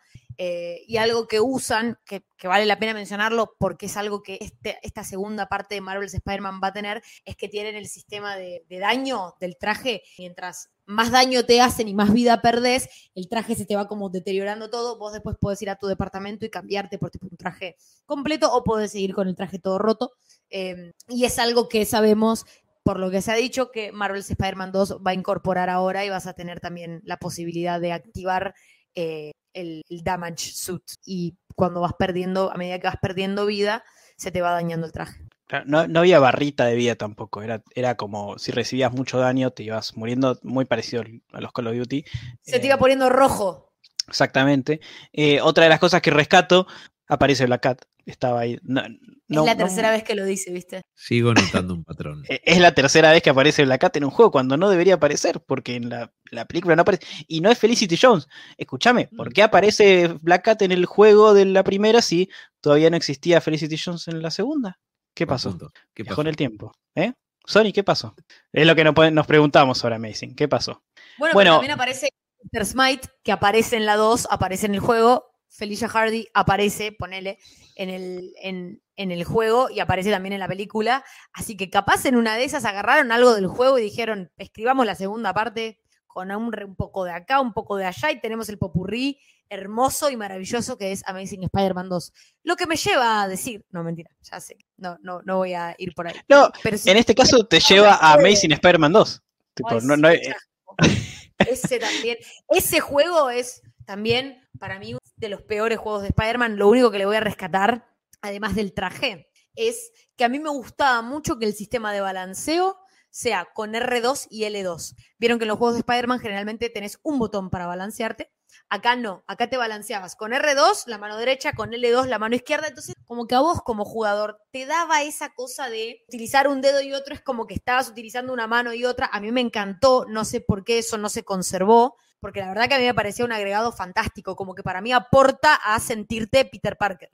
Además es buenísimo porque vos no era que solo, solo eh, no, no, cambiaba nada en la manera de moverse si usabas una mano en otra, no, si vos tenías que doblar para la izquierda entre los edificios, y usabas la mano derecha, se te complicaba y con la mano izquierda acortabas y, lo hacías más rápido y, quedaba mucho mejor. Hasta la cámara acompañaba eh, con qué brazo te balanceabas. Estaba buenísimo. Yo en este juego lo empecé a jugar, creo que hice la primera misión barra el primer boss, dije, ya esto no me está gustando, pero qué lindo que es balancearse. Y solo me balanceaba. Mi juego era abro el Spider-Man, me balanceo un rato, me cambio el traje, eh, pruebo otro traje, eh, me balanceo, ya está ya está. Es más, vi qué pasaba en el juego completo cuando estaba viendo el gameplay para armar, para armar esto, porque ya no, ya no me gustaba eh, el, tipo de pelea y no, no me no fluyó. Y también casualmente dos años, el juego salió dos años después que el juego anterior, muy poco tiempo para mostrar algo distinto con el agregado. Salió con la película, salió con la película, con,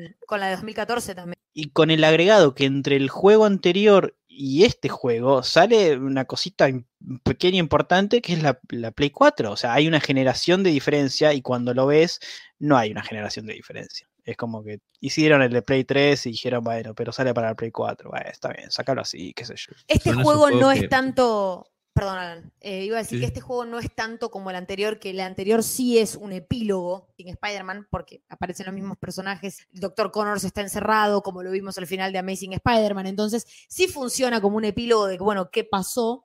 Eh, así como hay cómics de Spider-Man que están entre Amazing Spider-Man y Amazing Spider-Man 2, que también que intentan explicar un poco, bueno, qué pasó con el traje de Peter, de dónde saca el nuevo traje, bla. Este no, este no es un juego epílogo, este es como sucede, es, un what if del universo de Amazing Spider-Man 2 que no tiene a Gwen Stacy como personaje porque una de las, de las cosas que pasaron o sea, una de las cosas que los guionistas le dijeron a los desarrolladores del juego es que Gwen se iba a morir en la película, que era algo que todos sabíamos antes de ir a ver la película. Entonces, cuando crearon la historia, ya directamente la crearon sin Gwen, porque sabían que el personaje se iba a morir, pero no es un epílogo, sino es que es Peter con el traje, siguiendo, entre comillas, al primer juego, pero con todos los personajes agregados. Ahí Craven funciona como una especie de mentor. La verdad que es una, es una cosa súper confusa con un montón de personajes raros que, están como. Que, Peter Parker es como medio boludo, pero no boludo como siempre, porque es un personaje medio boludo, pero, pero bien. Pero no, es como poco inteligente y se deja engañar fácil por los villanos y no está bueno, no recomendamos para nada. Ahora sí, perdón, yo, que te yo, para antes, te, vuelvo a cortar yo. Yo estaba viendo el, juego y yo decía, che, ¿y Gwen? ¿Dónde está Gwen? digo, ah, pará, acá está peleando con el, con el Goblin. Eh, ya se debe haber muerto. Y tipo, fui para atrás y bueno, se muere, pero estás peleando con él. Y dije, ah, acá está Electro. Y acá está Carnage. ¿Por qué está Carnage? ¿Y por qué Gwen no se murió? O sea, el, único bit importante de, momento dramático para el juego es la muerte, sería la muerte de Gwen adaptando la película y no está. Eh, no, muy, muy enojado.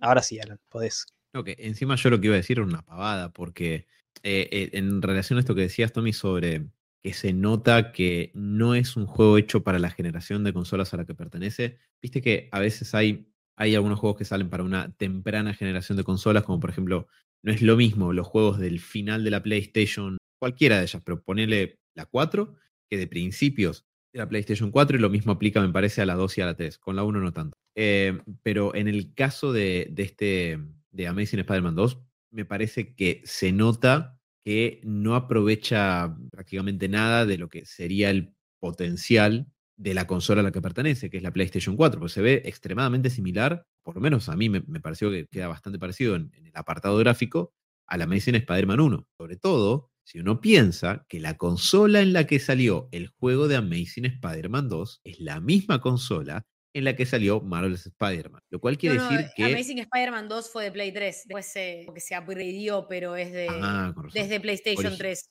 Originalmente salió para Play 3.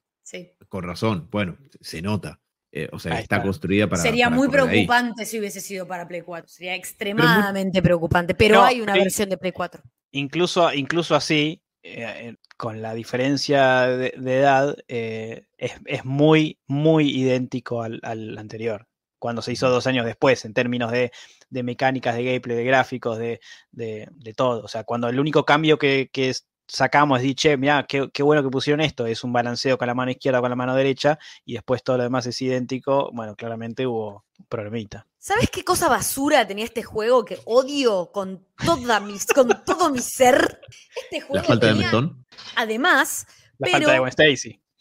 Además, pero tuvieron la brillante idea de hacer esta boludez de que no te podías balancear por la ciudad tranquilo porque tenías como sistema de héroe o amenaza en donde no podías pasar más de determinado tiempo sin ir a resolver algunos de los crímenes boludos de la ciudad, porque si eras amenaza, dentro de la historia estaba como justificado que la policía de, Silver Sable como que había, tenía como robots que estaban patrullando por, eh, por amenazas en la ciudad y si vos no cumplías tu rol de héroe, de detener ladrones y esas cosas, vos te convertías en una amenaza, entonces venían estos robots de, la policía de Sable y te empezaban a atacar y te empezaban a tirar rayitos y no te podías balancear tranquilo por la ciudad y la gente tipo te decía comentarios feos, un poco esto que digo de elegir ser bueno o malo.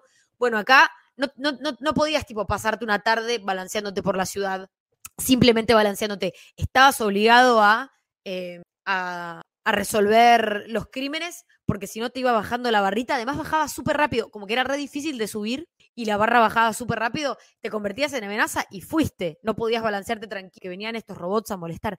Eso, qué bueno que nunca más lo hicieron en nada, porque era re molesto y parte de lo divertido de un juego de Spider-Man es poder balancearte por la ciudad tranquilo. De hecho, te, diría que, no, no quiero decir a partir del PlayStation 1 y 2000 que estuvimos comentando antes, pero es un aspecto bastante fundamental con el que siempre se miden todos estos juegos, como son las swinging mechanics.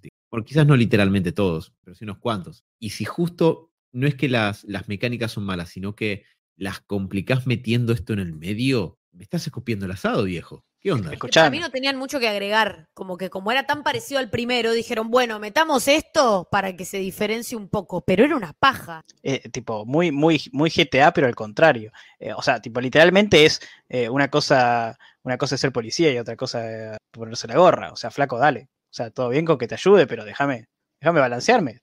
Tengo que hacer cosas. Eh, no, claramente no. Si, hubiera terminado así la historia, que no es el caso, pero si hubiera terminado así la historia de Spider-Man en los videojuegos, sería tal vez uno de los finales más amargos eh, desde que se te muera el amor de tu vida cayéndose en un lugar muy alto porque se cortó el cuello con tu propia tela de red. Pero por suerte no termina así. Eh, quedaba más para dar. eh, después del 2014, Activision pierde la licencia por claras razones. Marvel recupera la licencia para dar a quien le plazca y se la da a nada más y nada menos que a Sony Interactive. eh, el desarrollador líder eh, actual y ya desde hace varios años en hacer juegos de, calidad. eh, y eso va a ser historia para otro pro- programa- programa. Que, por cierto, durante esos cuatro años, ese era el final de Por suerte, hubo otro giro. Pero durante cuatro años fue un- bastante un bajón. El último juego que hubiera fuera el Amazing Spider-Man además- 2. Ese juego vino con la película, que si bien en su momento fue vida de lo que fue recordada posteriormente, también fue el final para el Spider-Man de Andrew Garfield, que sacaron, eh, que se filtraron los mails de Sony, que sacaron a Andrew Garfield, que vendieron nuevamente los derechos del personaje, que había un nuevo actor, que si bien se veía como un nuevo comienzo, como que todo, todo, toda esa saga de Amazing, tanto en videojuego como, como en las películas, estaba como teñida de negro, como que había tenido un, un final triste. Bueno, hoy en día el juego la verdad que ha recuperado bastante valor porque mm, se hicieron pocas copias del juego, porque como no vendió muy bien, sobre todo en, en su versión de, de PlayStation 3, el juego no, no, no fue un juego muy solicitado, ni tampoco que haya tenido demasiados, demasiadas copias, entonces hoy en día sé que las copias están bastante bien valoradas, así que si querés resignificarlo de algún punto, bueno, ahí tenés. Eso por un lado. Y, Y, si, es ta- eh, y si es tan malo, ¿por qué vale tanto? Claro. Así.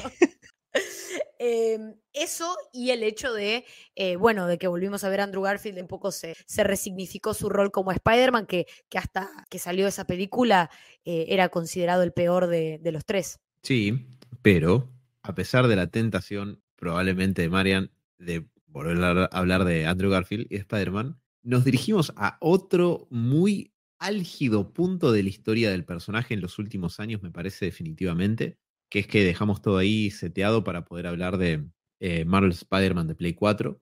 Este Eh, es un tema que me obsesiona casi tanto como Man 2, porque para mí, Spider-Man, Peter Parker y la construcción del personaje de, eh, de Marvel's Spider-Man es probablemente una de las mejores versiones, si no la mejor fuera de los cómics. Realmente lo es. Realmente lo es, lo podría firmar. Nada, eso. ¿Escuchaste Eh? Y dicho eso, vamos a terminar con el programa, porque Marian probablemente se quede hablando no de Amazing Spider-Man, que fue con lo que terminamos, sino del juego de Spider-Man de Sony, que vamos a hablar en otro programa, no en este, esto ya termina, eh, así que ese es nuestro pendiente. Eh, la próxima nos encontrarán hablando de, como acaba de decir Marian, el mejor exponente de Spider-Man y de Peter Parker en un medio que no es el cómic en muchísimo tiempo. Caramba. Bueno, palabras mayores. Y un juego que definitivamente todos sí jugamos. Yo lo pasé al 100%, así que vamos a tener bastante para charlar. Totalmente. Vamos a. Estamos haciendo este especial de los juegos de Spider-Man. Después nos vamos a centrar en, en el Marvel's Spider-Man de 2018 y en el spin-off de Miles Morales que salió, porque estamos yendo en camino hacia, eh, hacia el estreno, hacia, hacia el, el- el gran día, que es el 20 de octubre del año 2023, por cuando van a estar escuchando esto, pero 20 de octubre de 2023 sale Marvel's Spider-Man 2, la continuación, la segunda parte oficial de esta franquicia de juegos que la verdad que han revolucionado no solamente el mundo de Spider-Man, sino de los videojuegos de superhéroes. Así que nosotros estamos bastante manijas por, el juego y, y por eso estamos haciendo toda esta revisión, porque un poco vamos a, a tomar todo lo que hablamos en este episodio de cómo fueron evolucionando los juegos de Spider-Man para llegar al punto más álgido del personaje que es el Marvel's Spider-Man de 2018, que será nuestro próximo episodio. Así que gente, les agradecemos muchísimo por habernos acompañado. Gracias Alan, gracias Tommy por estas tres horitas que seguramente van a quedar un poco más cortas una vez que, editemos los silencios incómodos que muchas veces surgen, pero mm, y, errores, por supuesto, que tenemos siempre. Pero eh, la verdad que estas tres horas han sido fantásticas. Siempre es un placer hablar con ustedes y más si es de Spider-Man. Y ya nos estaremos hablando en el próximo episodio para seguir hablando de mucho más Spider-Man. Un beso para todos los que nos están escuchando del otro lado. Esperamos que les haya gustado. Y cualquier cosa en nuestros Instagrams, tanto en el mío del Diván de los Héroes, como en el de Héroes, como en el personal de Alan, como en el de Tommy o el de la Batea, o en los comentarios de YouTube, pueden dejarnos sus opiniones. Les mandamos un beso muy grande y nos estamos hasta luego.